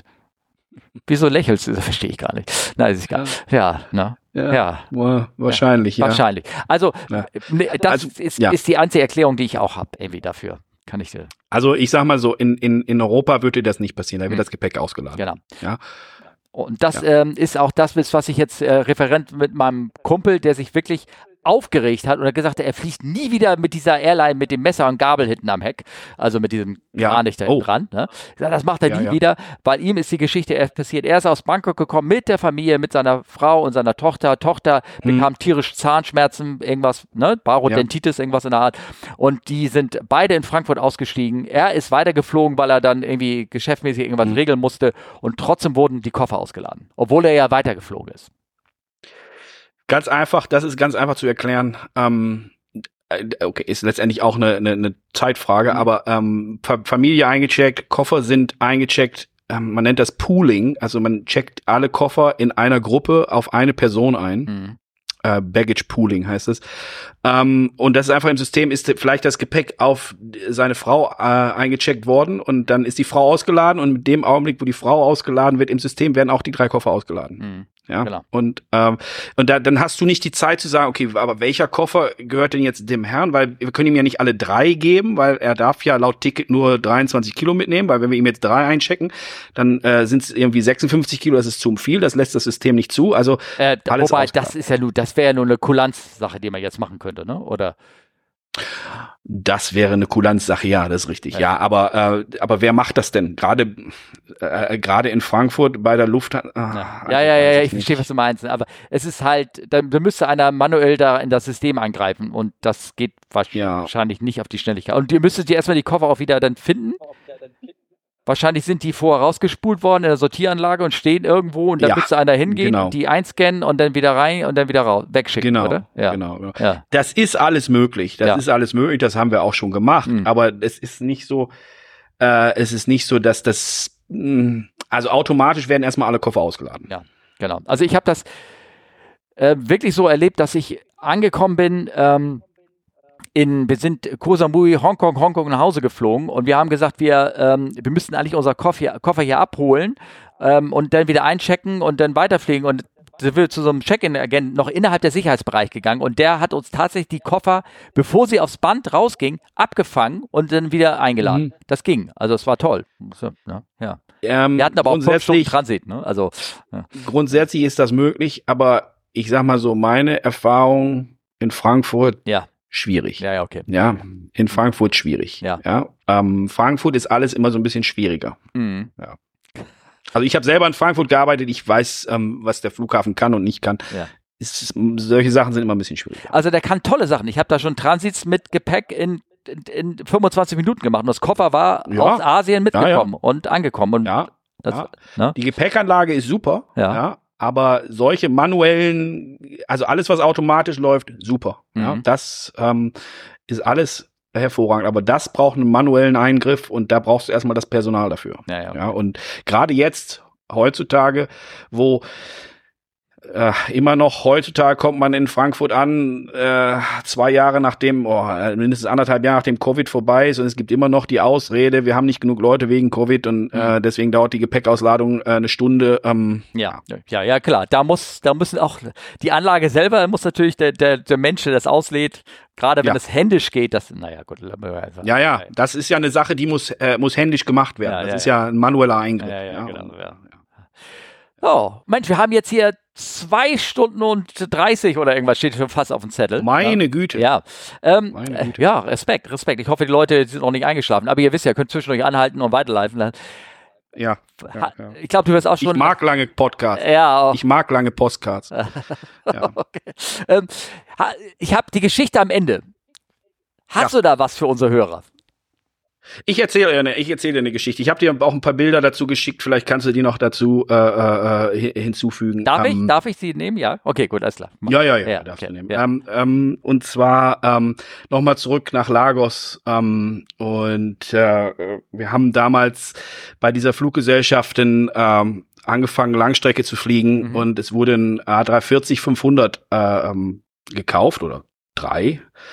Ähm, und äh, der erste wurde dann ausgeliefert und ähm, kam dann zu Besuch nach Lagos erstmal, weil er noch, weil es noch nicht fertig war, wurde er von Airbus Cruise nach, nach Lagos geflogen, einfach mal um so, ein, so eine Bodenstellprobe zu machen und äh, ja, weil der Flughafen das äh, sehen wollte, weil die Airline das sehen wollte, wurde der Flieger schon in Bemalung und so weiter äh, von so Airbus Cruise. So eine Route Proving, ne? Also so eine, so eine, so, ob man da alles. Ja, ohne Passagiere. Ja, es waren ja, ein paar genau. Leute von Airbus an Bord, vom Airbus Management und äh, die kamen dann und haben ähm, leere Container gebracht und, und äh, du siehst ein paar Bilder, wo Container wild über eine Wiese gezogen werden ja. und äh, ja, also äh, Flugzeug kommt 340 500 ähm, und ähm, das Airline Head Office war auf der einen Seite äh, des Flughafens weg vom vom internationalen Terminal. Ja, das heißt, man wollte dann diesen Flieger eher zum Domestic äh, äh, Apron haben. Und dann ist der Flieger gerollt und dann wurde er abgestellt an so einem Abrollweg von einer äh, Start- und Landebahn, die nicht in Benutzung ist. Ich habe dir auch so eine Chart äh, äh, damit angehängt. Ja, okay. da ist ein roter Punkt drauf. Ja, ja. und ähm, kannst du vielleicht mit. Äh, da hat man den Flieger abgestellt. Und ähm, dann haben wir all diese Sachen gemacht. Jeder hat Fotos gemacht. Wir haben dann, äh, er stand dann auf dem Taxiway und äh, äh, über Nacht auch. Und dann haben wir am nächsten Tag haben wir die äh, Container ausgeladen, weil er aber auf dem Taxiway stand. Und dann äh, nicht so viel Platz war, mussten diese Container alle auf die Wiese gezogen werden, händisch und äh, ähm, ah, äh, gab es keine Loader, keine Highloader oder Doch, was? es gab einen Loader, ja. aber der Loader stand so, dass sozusagen das Ende des Loaders an der Wiese war und ah. dann musste äh, wohin dann mit dem Container, also kannst du nur vom Loader in die Wiese ziehen, ja, ja und dann okay und dann mussten sie alle nochmal äh, 50 äh, Meter in die Wiese reingezogen werden, weil dann ähm, sollte natürlich auch das Flugzeug immer wieder abfliegen. Ja. Ähm, es gab an dem Flughafen eine Pushback-Stange für äh, 340, 500, 600. Hm. Ähm, die gehörte einer anderen Fluggesellschaft. Ähm, da aber die Strecke für diesen äh, 340 dann auch von Lagos nach London gehen sollte und diese andere Fluggesellschaft auch Lagos London oder London Lagos flog, mhm. wollten die so nicht so richtig helfen. Ja, so haben wir also keine Pushback-Stange und ähm, dann äh, muss man sich doch vorher überlegt haben, oder nicht? Ja, das hätte man sich vor, also es, das wurde natürlich kurzfristig entschieden, wo man diesen Flieger hinstellt, ja, und da hat keiner drüber nachgedacht. Aber gut, der stand ja auf dem Taxi, eigentlich kein Problem. Nur wenn du dir dann die Bilder anguckst, siehst du einen äh, Lamp, äh, einen Lampen, so, so eine hohe Lampe, mhm. so eine hohe Vorfeldlampe, ja. Und ähm, die so ein bisschen äh, an die Tragfläche ähm, also der, die war zu dicht am Taxiway, ja. als dass der Flieger da einfach hätte dran vorbeirollen können. Man konnte ihn jetzt nicht wegschleppen, weil man ja keine Pushback-Stange hat. Mhm. Ja, und ähm, ja, dann. Aber äh, wie ist er denn da hingekommen? Ähm, der ist auch hingerollt, oder nicht? Oder? Ja, aber von der anderen Seite des so. Taxiways. Also der ist sozusagen ans Ende der Bahn, abgerollt von der Bahn, dann auf dem Taxiway stehen geblieben, aber das, äh, die, die Lampe war sozusagen eher Richtung Vorfeld weiterhin. Ja, okay. Ja, ja ich verstehe. Dann äh, alle Triebwerke angelassen, und äh, ja, okay, wir rollen den Flieger ganz dicht an den Rand vom Taxiway. Ja, also tatsächlich die Reifen waren am, haben wir an den Rand des Taxiways gerollt und dann ist er, also es sieht auf den Bildern nicht so extrem aus, also in Wirklichkeit war es extremer. Ich glaube, da waren vielleicht zwei, drei Meter Platz zwischen der Lampe und dem, dem Winglet. Ja. Okay. Also mit Einweiser und all so ein Kram, ne? Ja, ja, mit ja. Einweiser und ja. dann, dann rollt der Flieger los zum Start und dann auf einmal dreht er wieder um, rollt zurück ähm, rollt dann zum internationalen Terminal auf eine äh, Parkposition. Hm. Ohne Information. Ja. Aber nose in, also an so eine Parkposition, wo er nicht wieder rausrollen kann. Ah, okay. Und ähm, dann wollte jemand, äh, dass der Flieger verzollt wird, obwohl er niemals in Nigeria zugelassen war. Der sollte in Portugal zugelassen werden, weil er da von einer Airline betrieben wurde für ähm, für die äh, äh afrikanische Gesellschaft, also so also Wet Lease. Also aber jemand wollte Zollgebühren äh, haben, die wir die natürlich nicht. Aber es wurde trotzdem ein ich war in einem Büro und es wurde ein Umschlag mit Geld übergeben und äh, damit dieses Flugzeug dann äh, letztendlich abfliegen durfte und ähm, ja. Und dann hast du wieder das Problem. Jetzt steht er auf einer Nose-In-Position. Was machen wir jetzt? Ja. Ja. Und dann äh, musstest du doch betteln bei dieser anderen Fluggesellschaft, um den, äh, um die äh, Pushback-Stange zu bekommen. Ja. ja. Also viel, viel hin und her und um nichts eigentlich. Jemand ja. wollte noch mal ein bisschen, äh, so wie das nun mal ist. Das ist, man mag jetzt sagen, das ist ein Vorurteil. Nein, das ist kein Vorteil. Das ist, ja. äh, es gibt Länder, da ist das üblich. Da ja. wird äh, versucht, jeder noch mal ein bisschen mitzuverdienen. Ja. und ähm, das ist so nun mal so und so äh, ist das ähm, gerade in Afrika, in Westafrika und äh, ja. Aber wir haben dann eine Pushback-Stange bekommen für den zweiten Versuch, haben ihn dann gepusht und dann ist er auch wieder zurück nach Toulouse geflogen und äh, kam nie wieder. Ja, doch, doch, dann kam er irgendwann wieder und dann, äh, dann wurde es auch, äh, dann hat's auch funktioniert. Dann hatten wir auch eine eigene Pushback-Stange später. Ja, okay, ja, gut, also, ja. Ja, ja. Ja, ja, ersten Flug mitgebracht. Hat irgendeiner mit, ähm, mit ein bisschen Entscheidungsmacht beim Tower angerufen und hat gesagt, der Flieger geht hier nicht raus, wahrscheinlich. Ja. Ja, ja, ja, ja, ja, ja. okay. Ja. Genauso, genauso, ja. Ah. Ja. Solche Sachen passieren, ja. Sowas sieht man, äh, sowas sieht man tatsächlich, okay, es ist jetzt 15 Jahre her oder 14 Jahre her, aber ja. Äh, ja, es ist nicht so, dass es in den 80ern passiert ist. Ja, ja, aber, aber es ist noch nicht so lange her. Ja. Ja. Hm. ja. Naja, ich habe, ich poste mal ein paar Fotos da von rein, wie das ähm, aussieht. Äh, wie, wie schwierig das manchmal auch so sein kann, so Flieger aus der Ecken rauskriegen. Ich, das, ich habe so Geschichten von Diversions von äh, Langstreckenfliegern mitbekommen, die dann irgendwo ähm, ja. also auf dem Flughäfen gelandet sind und die werden sie auch irgendwo erstmal hingestellt und ohne sich, und du als Crew siehst nur die Möglichkeit, du rollst irgendwo hin, wie die Kollegen wahrscheinlich auch, ja prima, ich kann hier hinstellen, mhm. dann müssen sie zurück, dann müssen wir, muss ich halt zurückgestoßen werden, aber das eventuell gar nicht passt und gar nicht geht und so. Das ist, ähm, ja, ja, das kommt. Ähm, Wer, ja, muss man natürlich, da muss man gleich mitdenken, ja. Also was gibt es für Pushback-Stangen und so an, an, an Flughäfen und äh, ja, mhm. muss man daraus lernen dann. Ne? Ja, also ich habe aus die mündliche Geschichte von einem Kollegen, der, ähm, der äh, auch mal äh, aus Johannesburg an einem Flieger ganz woanders hin diverted ist, ähm, der, wo man hieß, ja, das ist unser Ausweichflugplatz und ist er da gelandet und das war mehr oder weniger ein Platz für Cessnas, so ungefähr. Und äh, am Ende blieb ja. ihm, das ist ja, ja auch wieder Jahrzehnte her, und am Ende, ähm, und da war auch nicht nur das, er war auch auf dem Vorfeld, war da auch gleichzeitig irgendwie so eine Art Mini-Jahrmarkt oder irgendwas und er stand da mit seinem Jumbo und er gesagt, oh Gott, was mache ich denn jetzt hier? Und, ähm, ja. und, und, am Ende war das auch so, dass er tatsächlich mit Schubumkehr zurückgefahren ist, ne? Weil es blieb Boah, keine andere Möglichkeit, ja. ne? Sonst wäre er da für Ewigkeiten, wäre da stehen geblieben, ne? Also ja, ja, ja, ja oh, unglaublich. Gegen alle Regeln verstoßen hat, aber einfach, weil es nicht anders ging, ne? Also so nach dem ja. Motto, ne? ja. Würde heute aber auch keiner mehr so machen, ne? Das ist, wie gesagt, äh, die Geschichte, nee. die ist 40 Jahre her, nee. irgendwas, ne? Ja. Ja. Ja, gut. Okay. Das war äh, meine kleine Geschichte für heute. Das finde ich gut. Ähm, ist noch irgendwas, was offen ist oder was du sagen könntest oder irgendwas oder ne? Nee, im Moment erstmal nicht. Also äh, äh, danke, dass wir äh, äh, sprechen konnten. Ja, ja, ja, ja gerne. Ähm, ich hoffe, ich hoffe, unsere Hörer hat's gefallen. Ne? Ja. Und ähm, gerne, äh, falls noch mal Fragen sind, wir können das gerne noch mal machen. Also, mhm. Ja, ähm, genau. Ja. Die, die, üblichen Kontaktadressen habe ich hier rauf und ich schreibe auch äh, deine rein von Christian, wie man dich erreichen kann, wenn man das denn selber möchte. Du bist ja auch noch bei Twitter, wie ich sehe, ne? Ja, ja, das ist eigentlich das Einzige, wo ich äh. bin. Äh, das ist, äh, ähm, das ist ja schwierig, das alles heutzutage mitzumachen. Ja. ja. Ähm, ja. Oder und, in der äh, ja. Camp Live als Telegram-Gruppe bist du, beziehungsweise ja, ja. sehe ich da auch genau. einen YouTube-Channel. Was ist das? Ja, ich mache so ein bisschen äh, seit ein paar Monaten versuche ich so ein bisschen YouTube äh, äh, äh, Filme aus Flugzeugfenstern ah, ähm, okay. mit so ein bisschen Musik im Hintergrund oh. und äh, ja. Das ist doch schön. Ja, kommt ja. alles in den Sendeplan. Wenn ihr Lust habt, klickt darauf ja. und dann schaut euch das mal an. Hm? Ja. Vielen Dank, Steffen, für die Zeit. Also, vielen Dank. Da, da, dass du mir die Zeit ja, Vielen Dank für deine Zeit und ähm, oh Gott, zweieinhalb Stunden, ich glaube, das ist lang. Ne? Ja. okay, gut, alles klar. Alles klar. Dankeschön, Christian. Ja, danke, Steffen. Bitte. Ja. Tschüss. Tschüss.